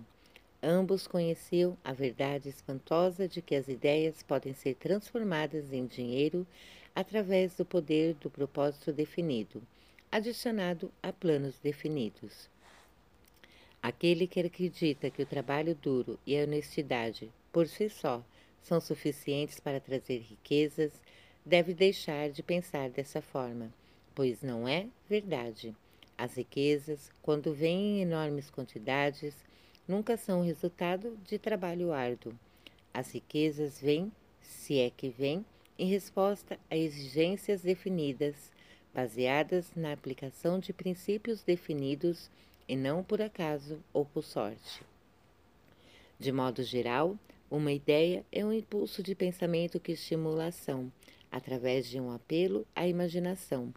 Todos os representantes de vendas gabaritados sabem que as ideias podem ser vendidas onde não se consegue vender mercadorias. Os representantes de vendas comuns não sabem disso, e é por isso que são comuns. Não há um preço padrão para as ideias. O criador de ideias faz seu próprio preço e, se for esperto, consegue vendê-la. A indústria cinematográfica criou muito, muitos milionários. A maioria eram de homens que não podiam criar, porém, tinham uma imaginação para reconhecer ideias quando elas surgiram. Andrew Carnegie sabia muito pouco sobre a produção de aço, e ele mesmo admitiu isso. No entanto, fez o uso prático de dois dos princípios descritos nesse livro e conseguiu que o negócio de aço lhe rendesse uma fortuna. A história de praticamente toda grande fortuna começa com um dia em que um criador de ideias e um vendedor de ideias se uniram e trabalharam em harmonia. Carnegie cercou-se de especialistas que, que podiam fazer tudo o que ele não podia fazer. Pessoas que criavam ideias e homens que colocavam ideias em operação. E tornou-os muito ricos. Milhões de pessoas passam pela vida à espera de acontecimentos favoráveis. Talvez um acontecimento favorável possa ser uma oportunidade, mas o plano mais seguro é não ter que depender da sorte. Foi um acontecimento favorável que me deu a maior oportunidade da minha vida, mas eu tive que dedicar 25 anos de esforço determinado a essa oportunidade antes que ela se tornasse um ativo. O acontecimento consistiu em minha sorte de conhecer e obter a cooperação de Andrew Carnegie. Naquela ocasião, Carnegie plantou em mim, em minha mente, a ideia de organizar os princípios da conquista em uma filosofia de sucesso. Um grande número de pessoas tirou proveito das descobertas feitas nos 25 anos de pesquisa, e várias fortunas foram acumuladas com a aplicação da filosofia. O começo foi simples, foi uma ideia que qualquer um poderia ter desenvolvido. O acontecimento favorável veio através de Carnegie, mas e quanto à determinação, à definição do propósito e de, ao desejo de alcançar o objetivo e o esforço persistente de 25 anos. Não se tratava de um desejo comum que sobreviveu a desapontamentos, desânimos, derrotas temporárias, críticas e a lembrança constante da perda de tempo. Era um desejo ardente, uma obsessão. Quando Andrew Carnegie plantou pela primeira vez a ideia em minha mente, ela foi persuadida, cuidada e seduzida para permanecer viva. Aos poucos, a ideia se tornou um gigante com poder próprio e me persuadiu. Cuidou de mim e me conduziu. Primeiro se dá vida, ação e orientação às ideias, e, depois, elas assumem um poder próprio e colocam os outros de lado. Bom, aí aqui a gente finaliza o capítulo, né? Então, no próximo áudio, nós vamos dar início ao capítulo 7. Finalizamos aqui o capítulo 6. Um abraço, até o próximo áudio. Olá, aqui é Rosi Brito. Estamos fazendo a leitura do livro Os Segredos que Vão Mudar Sua Vida, de Napoleão Hill, Joseph Murphy e Dali Carnegie. Nós estamos na primeira parte do livro, que é o livro Pense em Riqueza de Napoleão Hill. Então vamos continuar aqui, estamos na página 93. No último áudio ele começou a falar né, sobre os 11 fatores de liderança. Então vamos ver aqui, então vamos começar com as 10 principais causas do fracasso da liderança. Veja agora as principais falhas dos líderes que fracassam. Saber o que não fazer é tão essencial quanto saber o que fazer. 1. Um, inabilidade para organizar detalhes. A liderança eficiente exige capacidade de organizar e dominar detalhes. Nenhum líder genuíno se encontra sempre muito ocupado para fazer qualquer coisa que lhe possa ser exigido como líder. Se um líder ou seguidor está muito ocupado para mudar os planos ou para dar atenção a qualquer emergência é uma indicação de ineficiência. O líder de sucesso deve dominar todos os detalhes relacionados com a posição. Isso significa, evidentemente, que deve ser adquirido o hábito de relegar detalhes para assessores capazes. 2. Relutância em prestar serviço de forma humilde. Os grandes líderes de verdade são solícitos, quando a ocasião exige, em desempenhar qualquer tipo de trabalho que pediram a alguém para desempenhar. O maior dentre vós é aquele que serve a todos. É a verdade observada e respeitada por todos os líderes capazes. 3. A expectativa de pagar pelo que eles sabem, em vez de o que eles fazem com o que sabem. O mundo não paga por aquilo que as pessoas sabem, e sim pelo que elas fazem, ou induze os outros a fazerem. 4. O medo da concorrência dos seguidores. O líder que teme que um dos seus seguidores possa tomar o seu lugar quase sempre acaba por ter medo transformado em realidade, mais cedo mais ou mais tarde. Os líderes capazes treinam substitutos a quem possam delegar tarefas. Essa é a única forma de os líderes se desdobrarem e se prepararem para estar em vários lugares e dar atenção a várias coisas ao mesmo tempo. É uma verdade eterna o fato de as pessoas receberem mais por sua capacidade de levar os outros a realizar do que poderiam conseguir com esforço próprio. Os líderes eficientes podem, através do conhecimento de suas funções e do magnetismo de suas personalidades, aumentarem muito a eficiência dos outros, além de levá-los a prestar mais e melhores serviços do que poderiam prestar sem a sua orientação. 5. Falta de imaginação. Sem imaginação, os líderes são incapazes de lidar com as emergências e de criar planos para orientar os seguidores de forma eficiente. 6. Egoísmo. Os líderes que reivindicam toda a honra pelo trabalho de seus seguidores podem estar certos de se deparar com ressentimento. Os líderes realmente bons não reivindicam honra alguma eles se contentam em ver que as honras, quando existem, são destinadas a seus seguidores, porque sabem que a maioria das pessoas trabalha de forma árdua para obter louvor e reconhecimento do que para conseguir dinheiro propriamente. 7. Descontrole. Os seguidores não respeitam um líder descomedido. Além disso, o excesso em qualquer de suas várias formas destrói resistência a resistência e a vitalidade de todos que se entregam a ele. 8. Deslealdade. Talvez esse devesse estar como o primeiro da lista. Os líderes que não são fiéis ao seu cargo e aos seus associados, tanto acima como abaixo deles, não conseguem manter a liderança por muito tempo. A deslealdade relega-os a menos do que o pó da terra e lhes impinge o desprezo que merecem. A falta de lealdade é uma das maiores causas do, de fracasso em toda a carreira. 9. ênfase na autoridade de liderança. Os líderes eficientes lideram por meio do incentivo e não através da tentativa de provocar medo em seus seguidores. Os líderes que tentam impressionar os seguidores com sua autoridade são da categoria de liderança pela força. Os verdadeiros líderes não precisam anunciar esse fato, pois se impõem pela conduta, solidariedade, compreensão, justiça e pela demonstração do conhecimento do trabalho. 10. ênfase no título. Os líderes competentes não necessitam de título para ganhar o respeito de seus seguidores. Os líderes que dão muita importância ao título geralmente têm pouquíssimo a oferecer.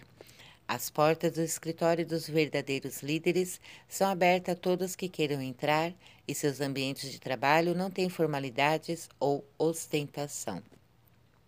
Essas estão entre as causas mais comuns do fracasso na liderança. De qualquer uma dessas falhas é suficiente para levar ao fracasso. Estude a lista com atenção se pretende seguir na carreira de liderança e certifique-se de que não vai incorrer nessas falhas. Bom, vamos parar por aqui, né? Para absorver essa informação aí, que é muito boa. É, eu já trabalhei muito na área de liderança e teve, é, teve, teve falhas dessas que eu tive e teve falhas que tiveram comigo que realmente, assim, é, teve os efeitos que foram citados aqui no livro. Então, um abraço, até o próximo áudio. Olá, aqui é Rose Brito e estamos fazendo a leitura do livro Os Segredos que Vão Mudar Sua Vida, de Napoleão Hill, Joseph Murphy e Dali Carnegie. Nós estamos na primeira parte do livro, que é o livro Quem Pensa Enriquece, de Napoleão Hill. Estamos na página 79. Então vamos lá.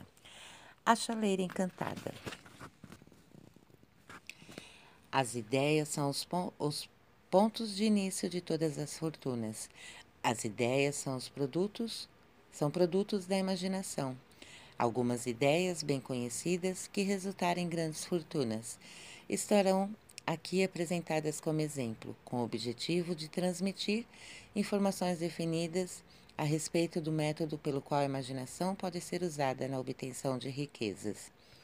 A chaleira encantada.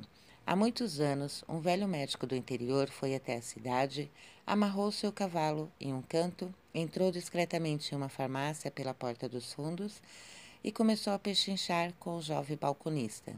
Sua missão era produzir bastante riqueza para muitas pessoas. Pretendia proporcionar o maior benefício à região sul desde a Guerra Civil. Por mais de uma hora, o médico e o balconista conversaram em voz baixa atrás do balcão. Depois o médico saiu, foi até a carroça e trouxe uma chaleira grande e velha em uma colher, e uma colher de pau, usada para mexer o conteúdo da chaleira, colocando-as nas partes dos fundos do recinto. O balconista examinou a chaleira, botou a mão no bolso, tirou um maço de notas e entregou ao médico. O maço continha exatamente 500 dólares valor que na época representava todas as economias do balconista. O médico entregou um pequeno pedaço do papel no qual estava escrita uma fórmula secreta. As palavras naquele pedaço de papel valiam uma fortuna, mas não para o médico. Aquelas palavras mágicas eram essenciais para colocar a chaleira para ferver. Mas nem o médico nem o jovem balconista imaginavam as fortunas fabulosas que brotariam daquela chaleira. O velho médico ficou feliz em vender o utensílio por 500 dólares. O dinheiro pagaria suas dívidas e lhe daria a sensação de liberdade. O balconista acabara de assumir um grande risco ao apostar todas as economias em uma vida inteira, deu uma vida inteira em um simples pedaço de papel e uma velha chaleira. Ele nunca imaginou que seu investimento fazia com que a chaleira transbordasse de ouro e que o superaria o desempenho milagroso da lâmpada de Aladim. O balconista comprou na, o que o balconista comprou, na verdade, foi uma ideia. A chaleira velha e a colher de pau, juntamente com a mensagem secreta em um pedaço de papel, foram casuais. O estranho desempenho daquela chaleira aconteceu depois que o novo proprietário da farmácia decidiu misturar a fórmula secreta, um ingrediente que o médico desconhecia. Leia a história com atenção e faça o teste com a sua imaginação. Veja se consegue descobrir, descobrir o que foi que o jovem balconista adicionou na mensagem secreta e fez a chaleira transbordar de ouro. Lembre-se, durante a leitura, que essa não é uma história de As Mil e Uma Noites. Tem-se aqui uma história de fatos mais estranhos do que uma ficção. Fatos esses que começaram a, na forma de uma ideia. Dê uma olhada nas grandes fortunas de ouro produzidas por essa ideia. Ela rendeu e ainda rende fortunas enormes para homens e mulheres em todo o mundo, que distribui o conteúdo da chaleira para milhões de pessoas. A antiga chaleira velha é hoje uma das maiores consumidoras do mundo de açúcar e, com isso, gera emprego permanente para uma grande quantidade de homens e mulheres envolvidos no cultivo de cana-de-açúcar, no refino e na comercialização do produto. A antiga chaleira consome anualmente milhões de garrafas de vidro, dando emprego a um grande número de trabalhadores. A antiga chaleira dá emprego a inúmeros trabalhadores, redatores e publicitários em todo o país. Trouxe fama e fortuna para vários artistas que criaram magníficas imagens para descrever o produto. A velha chaleira transformou uma pequena cidade sulista na capital de negócios do Sul, que agora beneficia, direto ou indiretamente, todos os negócios e praticamente todos os habitantes da cidade. A influência resultante dessa ideia agora traz benefícios a todos os países civilizados do mundo despejando um fluxo contínuo de ouro para todos que o tocam. O ouro, o ouro da chaleira construiu e mantém uma das faculdades mais importantes do Sul, onde muitos jovens recebem o treinamento essencial para o sucesso. A antiga chaleira fez outras coisas maravilhosas. Durante todo o período de, da crise na década de 1930, quando fábricas, bancos e casas de comércio entraram em colapsos e foram fechados, o proprietário da chaleira encantada seguiu em frente, deu emprego contínuo a uma multidão de homens e mulheres em todo o mundo e pagou porções extras de ouro para aqueles que, muito tempo atrás, tiveram fé na ideia. Se o produto daquela velha chaleira de latão pudesse falar, contaria emocionantes fábulas em todas as línguas fábulas de amor, de negócios, de homens e mulheres em suas profissões, que são estimuladas diariamente por ele. O autor tem certeza de pelo menos uma dessas fábulas, pois fez parte dela e começou não muito longe do mesmo lugar onde o balconista da farmácia comprou a velha chaleira. Foi ali que o autor conheceu sua esposa e foi ela quem primeiro lhe falou da chaleira encantada. Era o produto daquela chaleira que eles estavam bebendo quando ele pediu que ela o aceitasse, na alegria e na tristeza. Agora que você já sabe que o conteúdo da chaleira encantada é uma bebida mundialmente famosa, é conveniente que o autor confesse que a cidade de origem da bebida lhe ofereceu uma esposa e, além disso, a própria bebida lhe proporciona estímulos ao pensamento sem provocar intoxicação e, portanto, serve para dar frescura à mente que um autor deve ter para fazer o seu melhor trabalho. Se você, quem for, onde quer que viva, qualquer que seja a ocupação na qual possa estar envolvido, apenas lembre-se no futuro, toda vez que se deparar com o termo Coca-Cola, que o seu vasto império de riqueza e influência nasceu de uma única ideia e que o ingrediente misterioso que o balconista da farmácia Asa Kander misturou na fórmula secreta era imaginação. Pare e pense nisso por um momento. Lembre-se também que os 13 passos para a riqueza descritos nesse livro foram o meio pelo qual a influência da Coca-Cola se espalhou por todos os bairros, vilas e cidades do mundo. E qualquer ideia que possa criar tão sólida e louvável quanto a Coca-Cola tem a possibilidade de duplicar o pródigo recorde desse matador mundial de sede. Na verdade, os pensamentos são coisas e o seu escopo de atuação é o mundo em si. O que eu faria se eu tivesse um milhão de dólares? Essa história comprova a veracidade daquele velho ditado: onde há vontade há um caminho. Quem me contou foi o querido educador e clérigo Frank W. Gonçalves, que começou sua carreira como pregador no sul de Chicago. Durante a época em que o Dr. Gonçalves frequentava a faculdade, observou muitos defeitos no sistema educacional, defeitos que ele acreditava poder corrigir se fosse diretor da faculdade. Seu mais profundo desejo era tornar-se diretor de uma instituição educacional em que homens e mulheres jovens fossem ensinados a aprender fazendo. Ele decidiu organizar uma nova faculdade em que pudesse colocar em prática suas ideias, sem ser prejudicado pelos métodos ortodoxos de educação. Era necessário um milhão de dólares para executar o projeto, onde ele poderia obter uma soma tão grande em dinheiro. Essa era a pergunta que absorvia grande parte dos pensamentos do jovem e ambicioso pregador, e ele não conseguia fazer progresso algum. Todas as noites ele levava consigo esse pensamento para a cama e levantava-se com ele de manhã.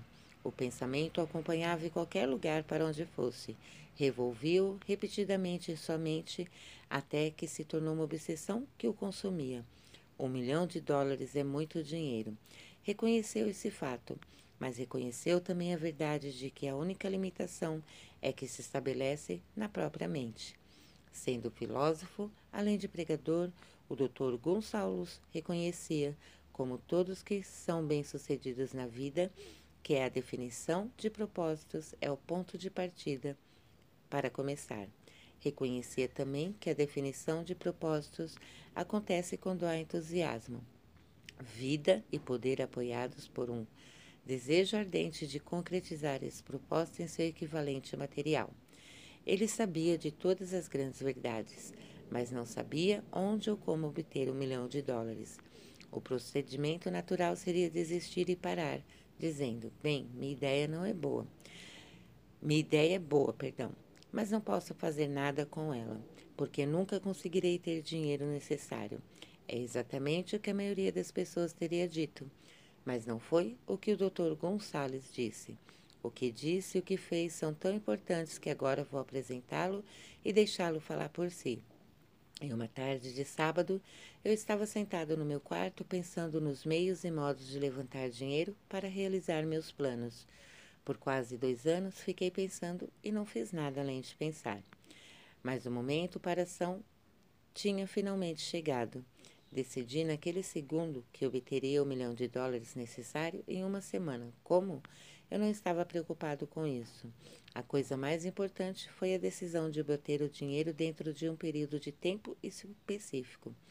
E quero dizer que, no momento em que cheguei a uma decisão definida para conseguir o dinheiro em um prazo determinado, tive uma estranha sensação de certeza, como nunca havia experimentado antes.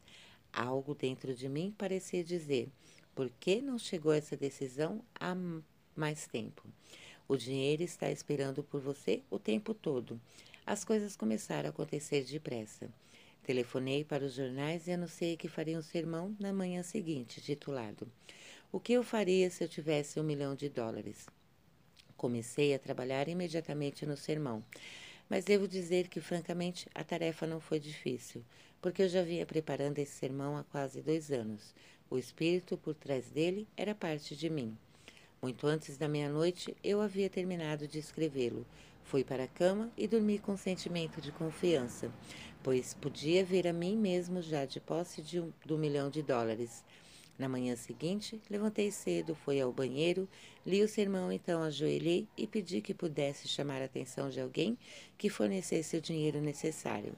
Enquanto estava orando, tive novamente aquela sensação de que o dinheiro estaria próximo. Em minha empolgação, saí sem o meu sermão e não percebi o descuido até estar no púlpito, prestes a lê-lo. Era tarde demais para voltar e pegar minhas anotações, e que bênção isso foi. Em vez disso, meu próprio subconsciente gerou o material necessário. Quando levantei para dar início ao sermão, fechei os olhos e falei: de coração e alma dos meus sonhos. Não falei apenas com o público, mas imagino que também tenha falado com Deus. Eu disse que o que faria com um milhão de dólares se obtivesse aquela quantia. Descrevi o plano que tinha em mente para organizar uma grande instituição educacional, onde os jovens aprenderiam a fazer coisas práticas e, ao mesmo tempo, a desenvolver suas mentes.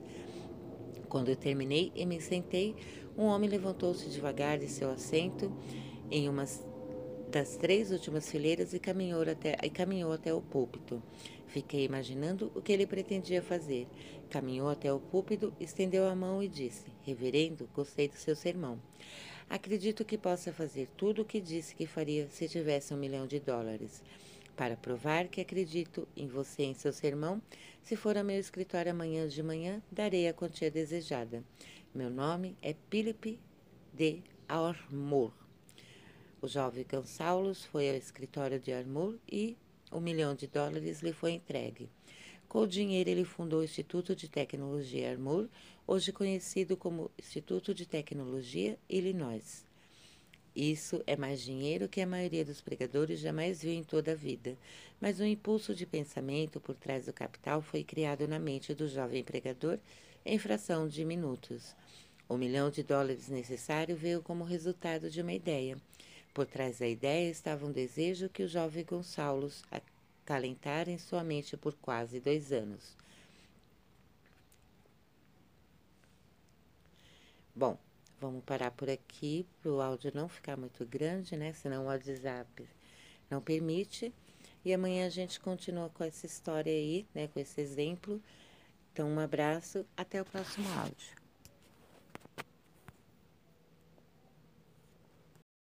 Olá, aqui é Rose Brito e estamos fazendo a leitura do livro Os Segredos que Vão Mudar Sua Vida, de Napoleão Hill, Joseph Murphy e, Dali Carnegie.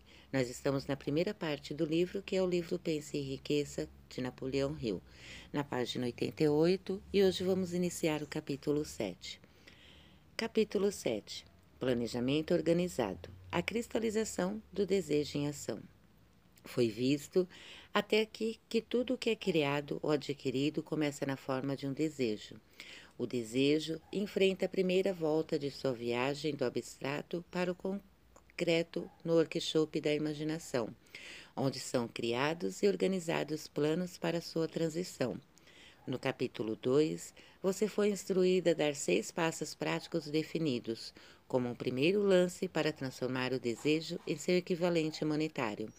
Um desses passos é a formação de um, ou mais de um, plano prático definido, através do qual possa ser feita essa transformação. Veja instruções de como elaborar planos práticos.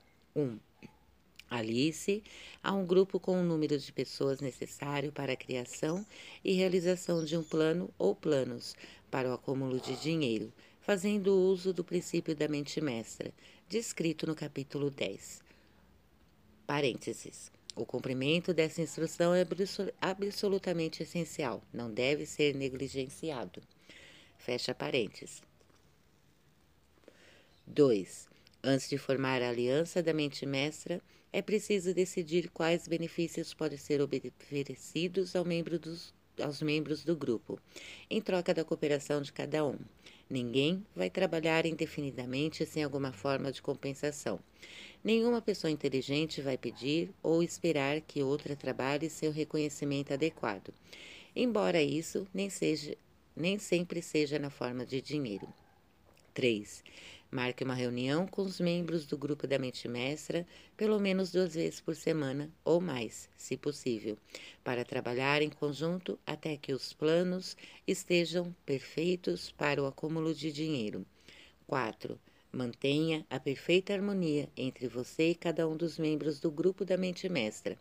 Se não conseguir realizar essa instrução ao pé da letra, é provável que não tenha êxito. O princípio da mente mestra não pode ser aplicado onde não prevaleça perfeita harmonia. Tenha em mente os seguintes princípios: A. O compromisso com o qual está envolvido é da maior importância para você. Para ter certeza do êxito, é preciso ter planos que sejam impecáveis. B. É preciso ter a vantagem da experiência, educação, capacidade inata e imaginação de outras mentes. Isso está alinhado com os métodos seguidos por cada uma das pessoas que fizeram grandes fortunas. Nenhum indivíduo tem experiência, educação, sabedoria inata e conhecimentos suficientes para garantir a obtenção de uma grande fortuna sem a cooperação de outras pessoas. Qualquer plano que seja adotado no esforço para acumular riqueza deve ser a criação conjunta entre você e todos os outros membros do grupo de mente mestra. Você pode originar seus próprios planos, em parte ou no todo, mas saiba que esses planos são verificados e aprovados pelos membros da Aliança da Mente Mestra. Se o primeiro plano adotado não funcionar com sucesso, substitua por um novo plano, e se esse novo plano falhar, substitua-o por outro e assim por diante, até encontrar um plano que funcione.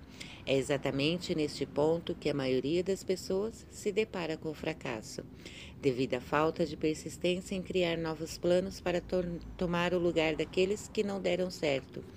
As pessoas mais inteligentes não têm sucesso em acumular dinheiro nem em qualquer outro empreendimento sem planos que sejam práticos e viáveis. Basta ter isso em mente e lembre-se: quando os planos falharem, de que essa derrota temporária não é um fracasso permanente, pode simplesmente significar que os planos não estavam completos. Elabore outros planos, comece tudo de novo. Thomas A. Edison falhou dez mil vezes antes de aperfeiçoar a lâmpada elétrica. Isto é, ele se deparou com a derrota temporária dez mil vezes antes de seus esforços serem coroados com sucesso. A derrota temporária deve ter apenas um motivo: a certeza de que há alguma coisa errada com o plano. Muitas pessoas passam a vida na miséria e na pobreza por não terem um plano sólido para fazer fortuna. Henry Ford ficou rico não por causa de sua mente superior, mas porque adotou e seguiu um plano que provou ser perfeito. Várias pessoas poderiam ser apontadas com uma educação melhor do que a de Henry Ford. No entanto, vivem na pobreza, porque não possuem o plano certo para obtenção de dinheiro. James J. Hill defrontou-se com a derrota temporária quando, num primeiro momento, procurou levantar o capital necessário para construir uma estrada ferroviária de leste a oeste dos Estados Unidos, mas transformou a derrota em vitória por meio de novos planos. É comum olhar para pessoas que acumularam grandes fortunas e, muitas vezes, reconhecer apenas os triunfos, deixando de lado as derrotas passageiras que elas tiveram que superar antes de chegar ao sucesso. Nenhum seguidor dessa filosofia pode esperar, de forma sensata, acumular uma fortuna sem passar pela experiência da derrota temporária. Quando a derrota vem, Aceite-a como um sinal de que seus planos não estão completos. Refaça-os e prossiga mais uma vez, em direção ao objetivo desejado. Se desistir antes de alcançar seu objetivo, você será um desistente. Um desistente nunca vence, um vencedor nunca desiste.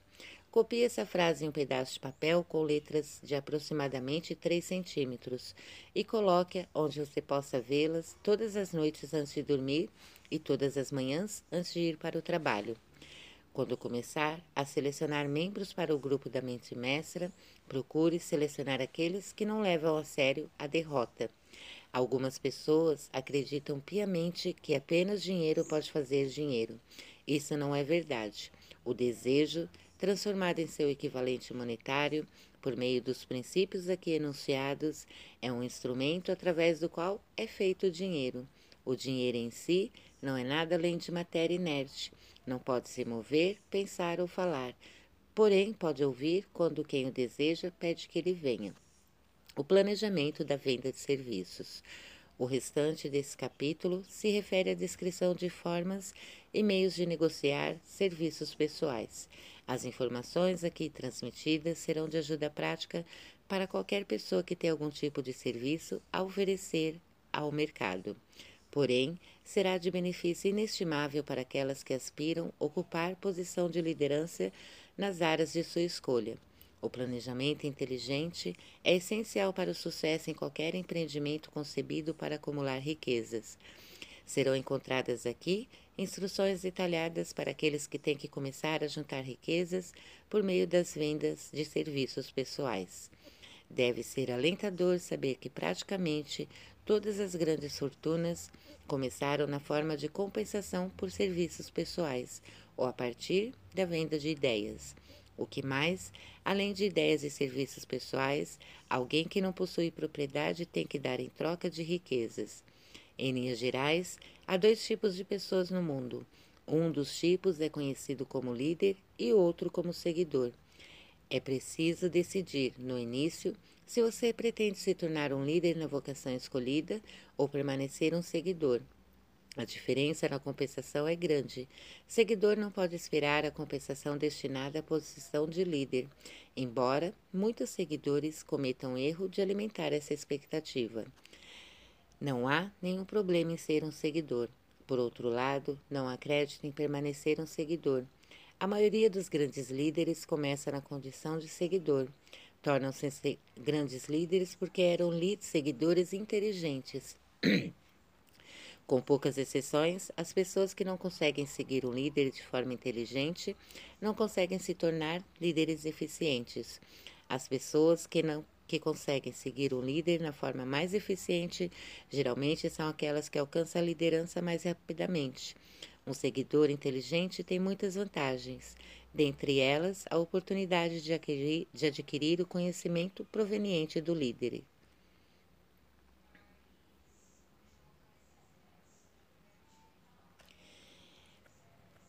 Os principais atributos da liderança. A seguir estão definidos os fatores importantes da liderança. 1. Um, coragem inabalável com base no conhecimento de si mesmo e de sua ocupação. Nenhum seguidor quer ser dominado por um líder carente de autoconfiança e coragem. Um líder assim não vai dominar por muito tempo seus seguidores. 2. Autocontrole. As pessoas que não conseguem se controlar nunca conseguem controlar os outros. O autocontrole constitui um poderoso exemplo para os seguidores, principalmente os mais inteligentes. 3. Grande senso de justiça. Sem o senso de equidade e justiça, nenhum líder pode comandar e manter o respeito de seus seguidores. 4. Definição de decisão. As pessoas que vacilam nas decisões demonstram que não estão seguros de si. Elas não podem liderar os outros com sucesso. 5. Definição de planos. O líder de sucesso deve planejar o trabalho e trabalhar o plano. Um líder que se move por suposição, sem planos definidos e práticos, é comparável ao navio sem leme. Mais cedo ou mais tarde, vai colidir com as rochas. 6. O hábito de fazer mais do que é pago para fazer. Uma das penalidades da liderança é a necessidade da boa vontade, por parte dos líderes, de fazer mais do que eles exigem de seus seguidores. 7. Uma personalidade agradável. Nenhuma pessoa descuidada e desleixada pode se tornar um líder de sucesso. A liderança exige respeito. Os seguidores não respeitam líderes que não tenham alto grau em todas as características de uma personalidade agradável. 8. Solidariedade e compreensão. Os líderes de sucesso devem ser solidários a seus seguidores. Além disso, devem compreender seus seguidores e seus problemas. 9. Domínio dos detalhes. Liderança de sucesso exige domínio de detalhes da posição, dos detalhes da posição de líder. 10. Disposição para assumir total responsabilidade. Os líderes de sucesso devem estar dispostos a assumir a responsabilidade pelos erros e pelas deficiências de seus seguidores. Se tentarem transferir essa responsabilidade, não vão permanecer como líderes. Se os seguidores cometem erros e se tornam incompetentes, a culpa pela falha é do líder. 11. Cooperação. Líderes bem-sucedidos devem entender e aplicar o princípio do esforço cooperativo e ser capaz de induzir os seguidores a fazer o mesmo. A liderança exige poder e o poder exige cooperação. Existem duas formas de liderança. A primeira, e de longe a mais eficaz, é a liderança por consentimento dos seguidores, com a solidariedade dos mesmos. A segunda é a liderança pela força, sem o consentimento e sem a solidariedade dos seguidores. A história está repleta de evidências que a liderança pela força não pode perdurar. A queda e o desaparecimento dos ditadores e reis são significativos. Isso quer dizer que as pessoas não vão seguir lideranças pela força por tempo indeterminado. O mundo entrou em uma nova era de relacionamento entre líderes e seguidores, que, muito claramente, demanda novos líderes e um novo padrão de liderança nos negócios e na indústria. Aqueles que pertencem à velha escola de liderança pela força precisam adquirir uma compensação do novo tipo de liderança, a cooperação, ou serão relegados à categoria dos seguidores. Não há outra saída para eles. No futuro, a relação entre empregador e empregado, ou líder e seguidor, será de cooperação mútua, com base em uma divisão equivativa dos lucros do negócio. A relação de empregador e empregado será mais como uma parceria do que foi no passado. Hitler, Stalin e Saddam Hussein são exemplos de uma liderança pela força. A liderança deles já não existe mais. Sem muita dificuldade, podem-se apontar os protótipos desses ex-líderes entre os líderes de negócios financeiros e trabalhistas dos Estados Unidos, que foram destronados ou serão. A liderança pelo consentimento dos seguidores é o único tipo que pode perdurar. As pessoas podem seguir a liderança pela força, temporariamente, mas não vão fazer isso de bom grado. Bom, vamos parar por aqui, né, para o áudio não ficar muito grande. E amanhã a gente continua com esse capítulo. Um abraço, até o próximo áudio. Olá, aqui é Rose Brito e estamos fazendo a leitura do livro Curso do Despertar de Joy Vitale. Estamos no quarto estágio, na página 131. O milionário desperto. Você deseja se conscientizar de seus pensamentos, escolhê-los cuidadosamente e se divertir com isso? Porque você é uma obra-prima de sua própria vida. É o Michelangelo de sua própria vida. O Davi que você está esculpindo é você. E você faz isso com seus pensamentos. Joy Vitale. Apresentação de Joy. Peter. Olá, sou Peter. Sou Peter Work, ex-vice-presidente de marketing da Hypnotic Marketing Inix. Quero lhes dar as boas-vindas a este segmento de entrevista especial em The Advanced Millionaire. Quero apresentá-los um convidado muito especial. Ele é autor de muitos best-sellers, inclusive A Chave, Limite Zero, Criando Riqueza e Prosperidade, O Fator da Atração. Teres, A Customer Born Every Minute, Hypnotic Winfrey's, Boeing Trances, Life's Missing Instruction Manual e o seu último best-seller, Inspired Marketing. Ele também produziu vários programas de áudio e DVD, inclusive The Missing Secret, The Power of Outrangers Marketing e um livro e um programa totalmente novos chamados O Curso do Despertar.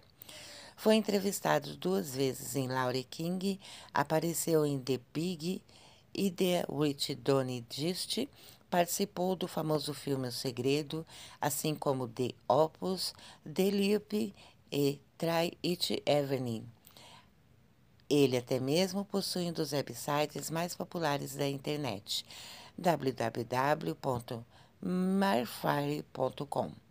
Então, quero apresentar o autor de best-sellers e homem que me orgulho de chamar de amigo, Dr. Joey Vitale. É ótimo ter você aqui, Joey. Joey, olá, Peter. Como está você? Peter, estou ótimo e você? Joey, ótimo. Podemos começar. O que ser um milionário desperto significa para você? Peter, ok, Joey. Você fala sobre o que chama de milionário desperto. Pode, por favor, explicar o que significa ser um milionário desperto? Joey, bem, a resposta curta é que significa não se preocupar com o dinheiro. A resposta longa é estar em paz consigo mesmo e com suas finanças, realizando algo que faz a diferença em sua vida, em sua comunidade e em seu mundo. Realmente, tudo a ver com estar tranquilo e em paz, puro, livre em relação ao dinheiro. Peter, você escreveu um livro chamado Adventures Wind, que a propósito é absolutamente fenomenal. De fato, gostaria que o promovesse mais. Provavelmente sou uma das poucas pessoas que teve a chance de lê-lo inteiro. Você fala sobre o que posso descrever como uma jornada, como uma das jornadas mais incríveis através da vida. Fale-me sobre o seu passado, sobre como deixou de ser um sem-teto e se tornou autor de best-sellers financeiramente independente. A história de Joey de sem-teto a milionário desperto. Joey, Peter, afinal de contas, de quanto tempo dispomos? Essa é uma história longa. Vou lhe apresentar a versão resumida. Nasci em Oshio, trabalhei em ferrovia durante a maior parte da minha vida. Saí de Ohio quando passei a viver de seguro-desemprego e fui para o Texas. Mas houve uma reviravolta fatídica e fiquei desempregado. Depois me tornei sem teto durante algum tempo. Não falava sobre isso porque era constrangedor e traumático. Realmente fui para Austin e vivi na, na pobreza por uns 10 anos. Tive que trabalhar muito em mim mesmo. Muitas purificações de crenças e questões de autoestima estavam em jogo. Eu continuava querendo ser um autor. Continuava a me concentrar em ser um autor. Tive uma peça produzida em 1979. A maioria das pessoas não sabe disso. Da entrevista de Robert Bivins. Na época, me conquistou um prêmio da University of Houston, mas não me fez ganhar dinheiro e logo voltei para as ruas. Isso não acontece da noite para o dia. Joy, tive muitos desapontamentos e, enquanto continuava a ler livros sobre aperfeiçoamento pessoal e a trabalhar em mim mesmo, graças a Deus, pelas bibliotecas, onde pude ler livros como The Magic of Believing e Pense em Riqueza, começou a haver uma pequena mudança. Isso não acontece da noite para o dia, Peter. Tive que trabalhar muito nesse sentido durante uns 30 anos. Somente em 1984 tive meu primeiro livro publicado e, mesmo então, percebi que os editores não sabem vender livros. Realmente, tive que aprender sobre marketing e relação de publicidade e propaganda, porque o primeiro cliente que tive como profissional de marketing fui eu. Quando tornei meu primeiro livro bem-sucedido de um modo conservador, comecei a obter clientes e a me tornar conhecido em Houston. Estava indo bem, mas quando surgiu a internet, comecei a repetir nela o que fizeram em Houston. Isso me trouxe ainda mais clientes. Acho que um momento bastante decisivo foi quando surgiram os e-books, e dou total crédito a um homem chamado Markin Joyner, que me ajudou com meu primeiro e-book. Quando percebi quanto dinheiro os e-books podiam trazer, comecei a ganhar muito dinheiro online. Logo escrevi mais 17. Enquanto isso, comecei a contar a história de ser um profissional de marketing espiritual e, como sempre, usava abordagens de dentro para fora. Não só fazia no marketing, como também na minha vida. Saindo do armário do medo. Joey, eu estava preocupado com isso. Achava que as pessoas ririam de mim. Acabei publicando um livro chamado Espiritual Marketing, que foi, por assim dizer, minha saída do armário como um milionário desperto, porque eu aplicava princípios espirituais aos negócios e o mundo dos negócios adotou isso. O livro se transformou em Criando Riqueza e Prosperidade, o fator da atração, e se tornou um best-seller na Amazon, motivo pelo qual acabei no filme O Segredo. De O Segredo, fui para Larry Kings e Donnie Deutsch, e depois The Opus e Try It On Evernet in The Leap, e outros filmes, além de fazer mais programas de TV mais livros e assim por diante. Essa é a resposta longa. Então, há uma resposta curta para todos que me perguntam: Como você deixou de ser um sem-teto e se tornou um milionário? Como deixou de ser um desconhecido e se tornou mundialmente famoso? Como deixou de ser um João Ninguém e apareceu em filmes e na TV? Bem, eu insisti em perseguir meu sonho. Peter, interessante. Então, o sucesso da noite para o dia demorou 30 anos. Joy, quando olho para diferentes biografias e descubro pessoas que alcançaram sucesso da noite para o dia, começa a dissecar e o que parece da noite para o dia frequentemente levou uns 20 anos. Eu aprendo devagar, por isso, no meu caso, demorou um pouco mais. Peter, quando se deu o seu despertar? Bom, Vamos parar aqui, porque eu estou relendo, né, essa parte, porque na, eu comecei a ler ela, eu me empolguei, e aí deu, é, passou do, passou bastante, deu quase 20 minutos, e o WhatsApp não permitiu, né, compartilhar a mídia. Então, para não ficar muito grande, vamos parar por aqui, e no próximo áudio a gente continua. Um abraço, até o próximo áudio. Olá, aqui é Rose Brito e estamos fazendo a leitura do livro Os Segredos que Vão Mudar Sua Vida, de Joseph Murphy, Napoleão Hill e Dali Carnegie. Nós estamos na primeira parte do livro, que é o livro Pense em Riqueza, de Napoleão Hill. Estamos no capítulo 7, na página 96. No último áudio falamos sobre liderança e vamos continuar com esse assunto aqui, pelo que eu vejo. Então vamos lá. Alguns campos férteis em que será exigida a nova liderança. Antes de terminar esse capítulo, atente para um dos campos para alguns campos férteis que apresentam um declínio de liderança e nos quais o novo tipo de líder pode encontrar bastante oportunidade. Primeiro, no campo da política, há uma demanda muito insistente para novos líderes. Demanda que indica emergência. Muitos políticos tornaram-se aparentemente chantagistas legalizados de alto grau, aumentar os impostos e corromper a máquina da indústria e dos negócios até que as pessoas não pudessem mais suportar o fardo. Segundo, o mercado financeiro está em processo de reforma.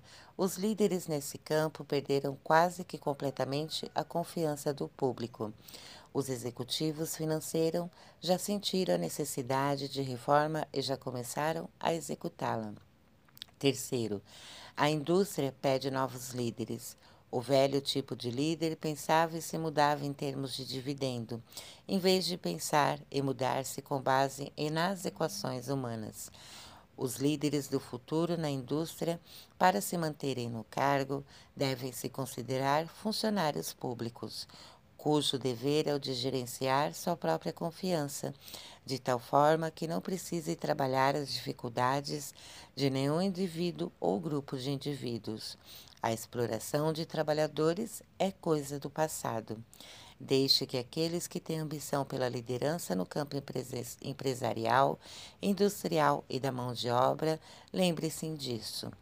Quarto, os líderes religiosos do futuro serão forçados a dar mais atenção às necessidades temporais de seus seguidores para a solução de seus problemas pessoais e econômicos do presente, e menos atenção ao passado morto e ao futuro ainda por vir. Quinto, nas profissões da área de direito, medicina e educação, será necessária uma nova marca de liderança e, até certo ponto, novos líderes. E será especialmente fundamental no campo da educação.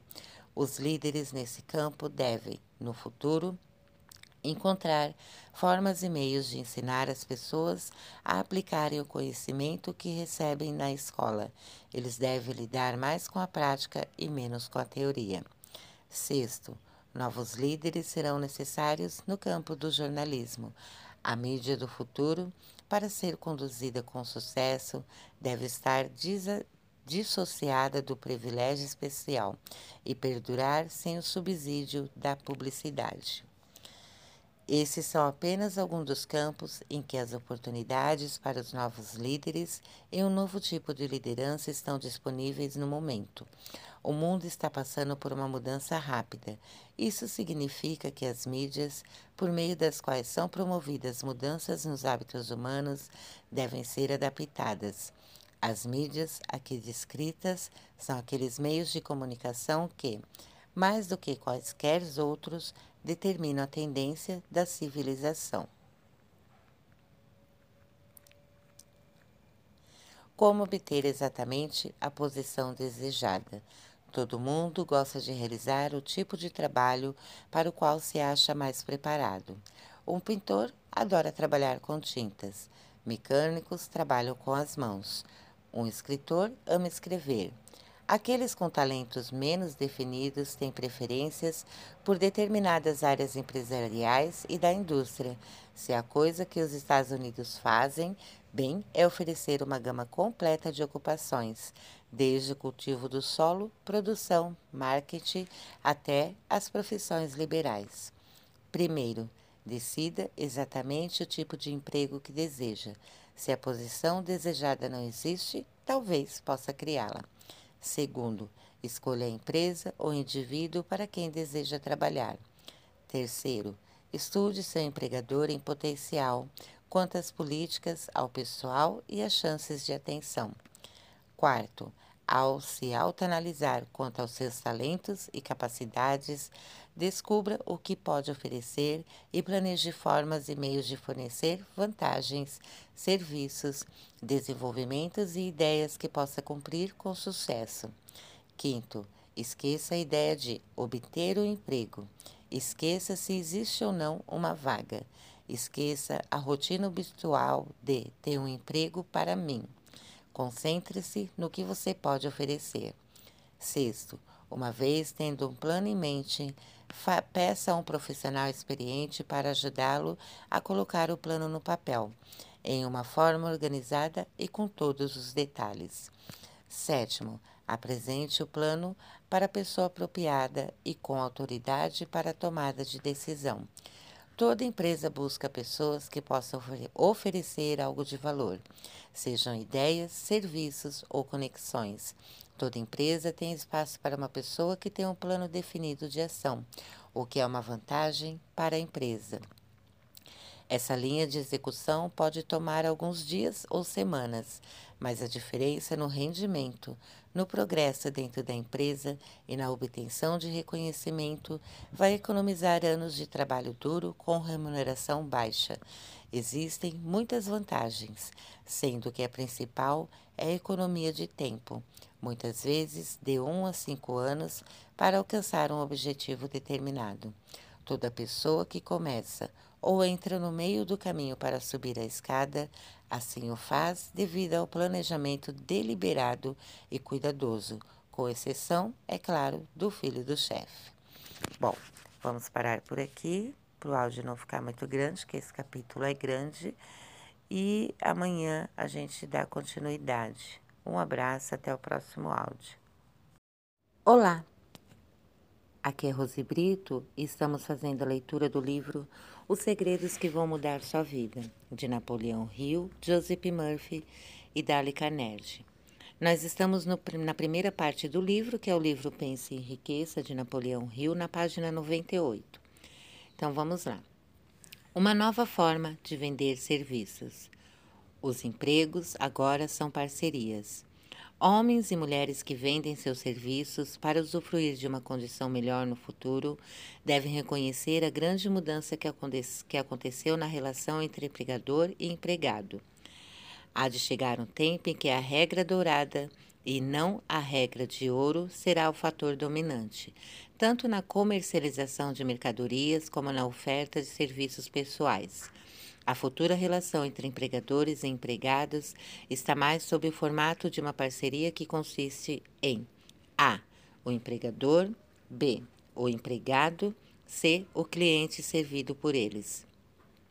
Essa forma de vender serviços pessoais é denominada de nova por muitos motivos.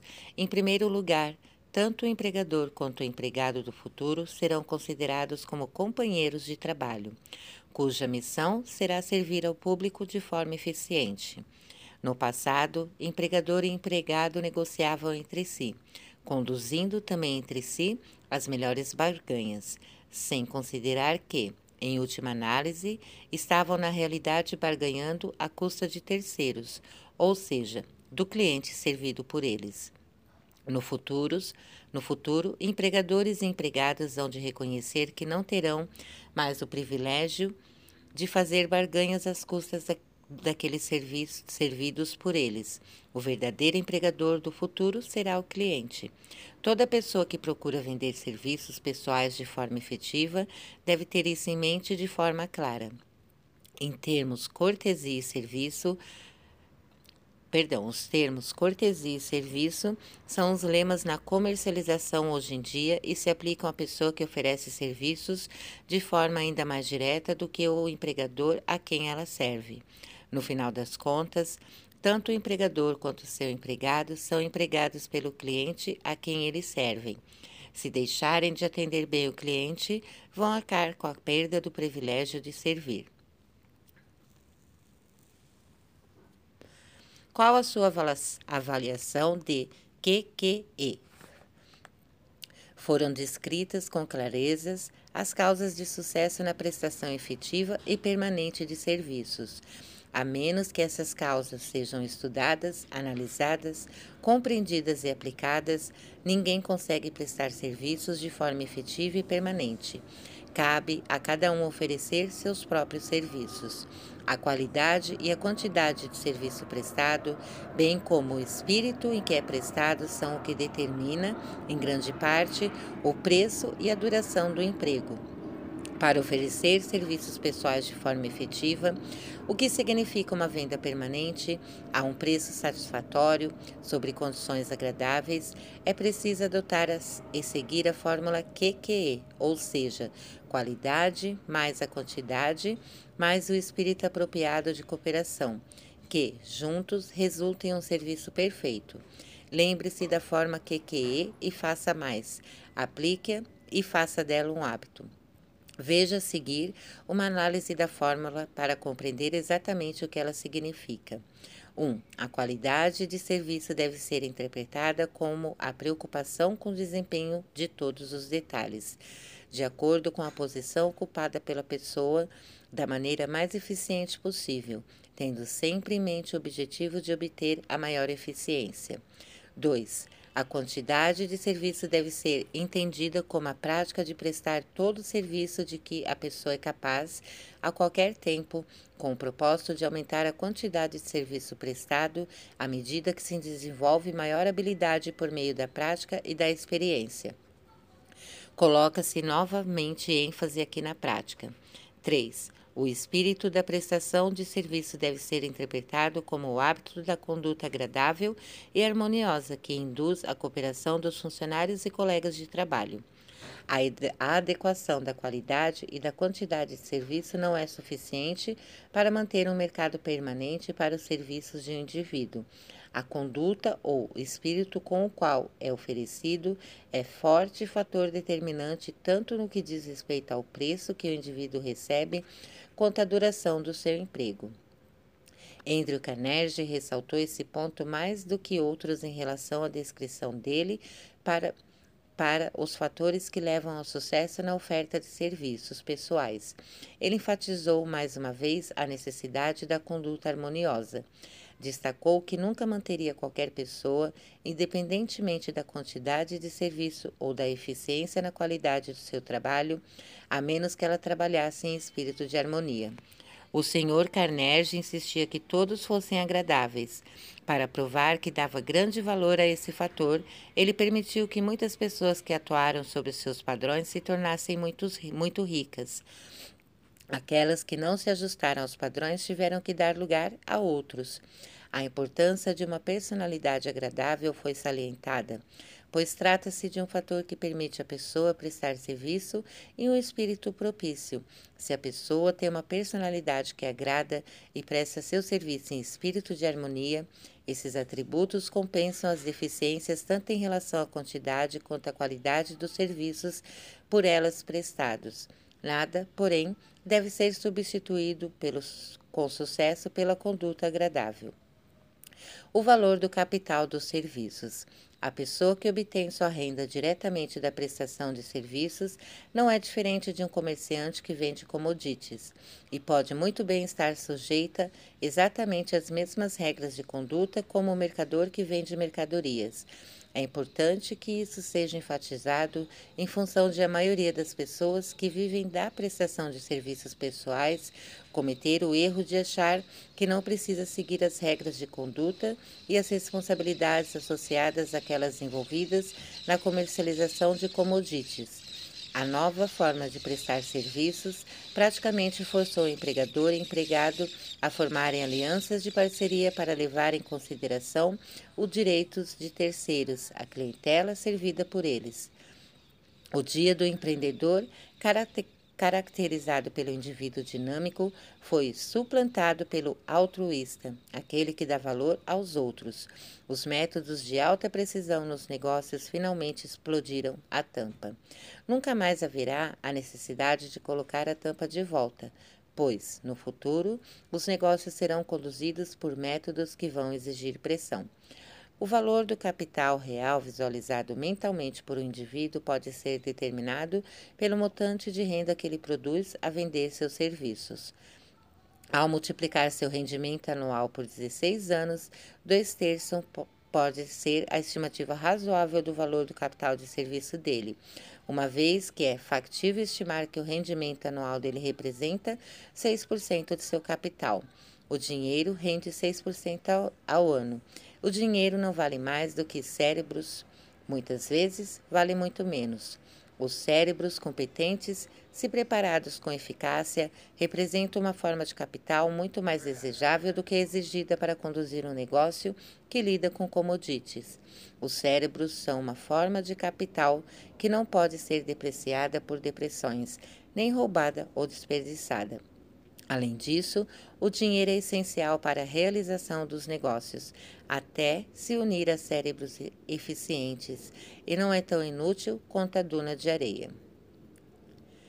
Bom, então vamos parar por aqui, né? E amanhã a gente dá continuidade. Bem interessante, eu gostei muito desse QQ, bem interessante. Um abraço, até o próximo áudio.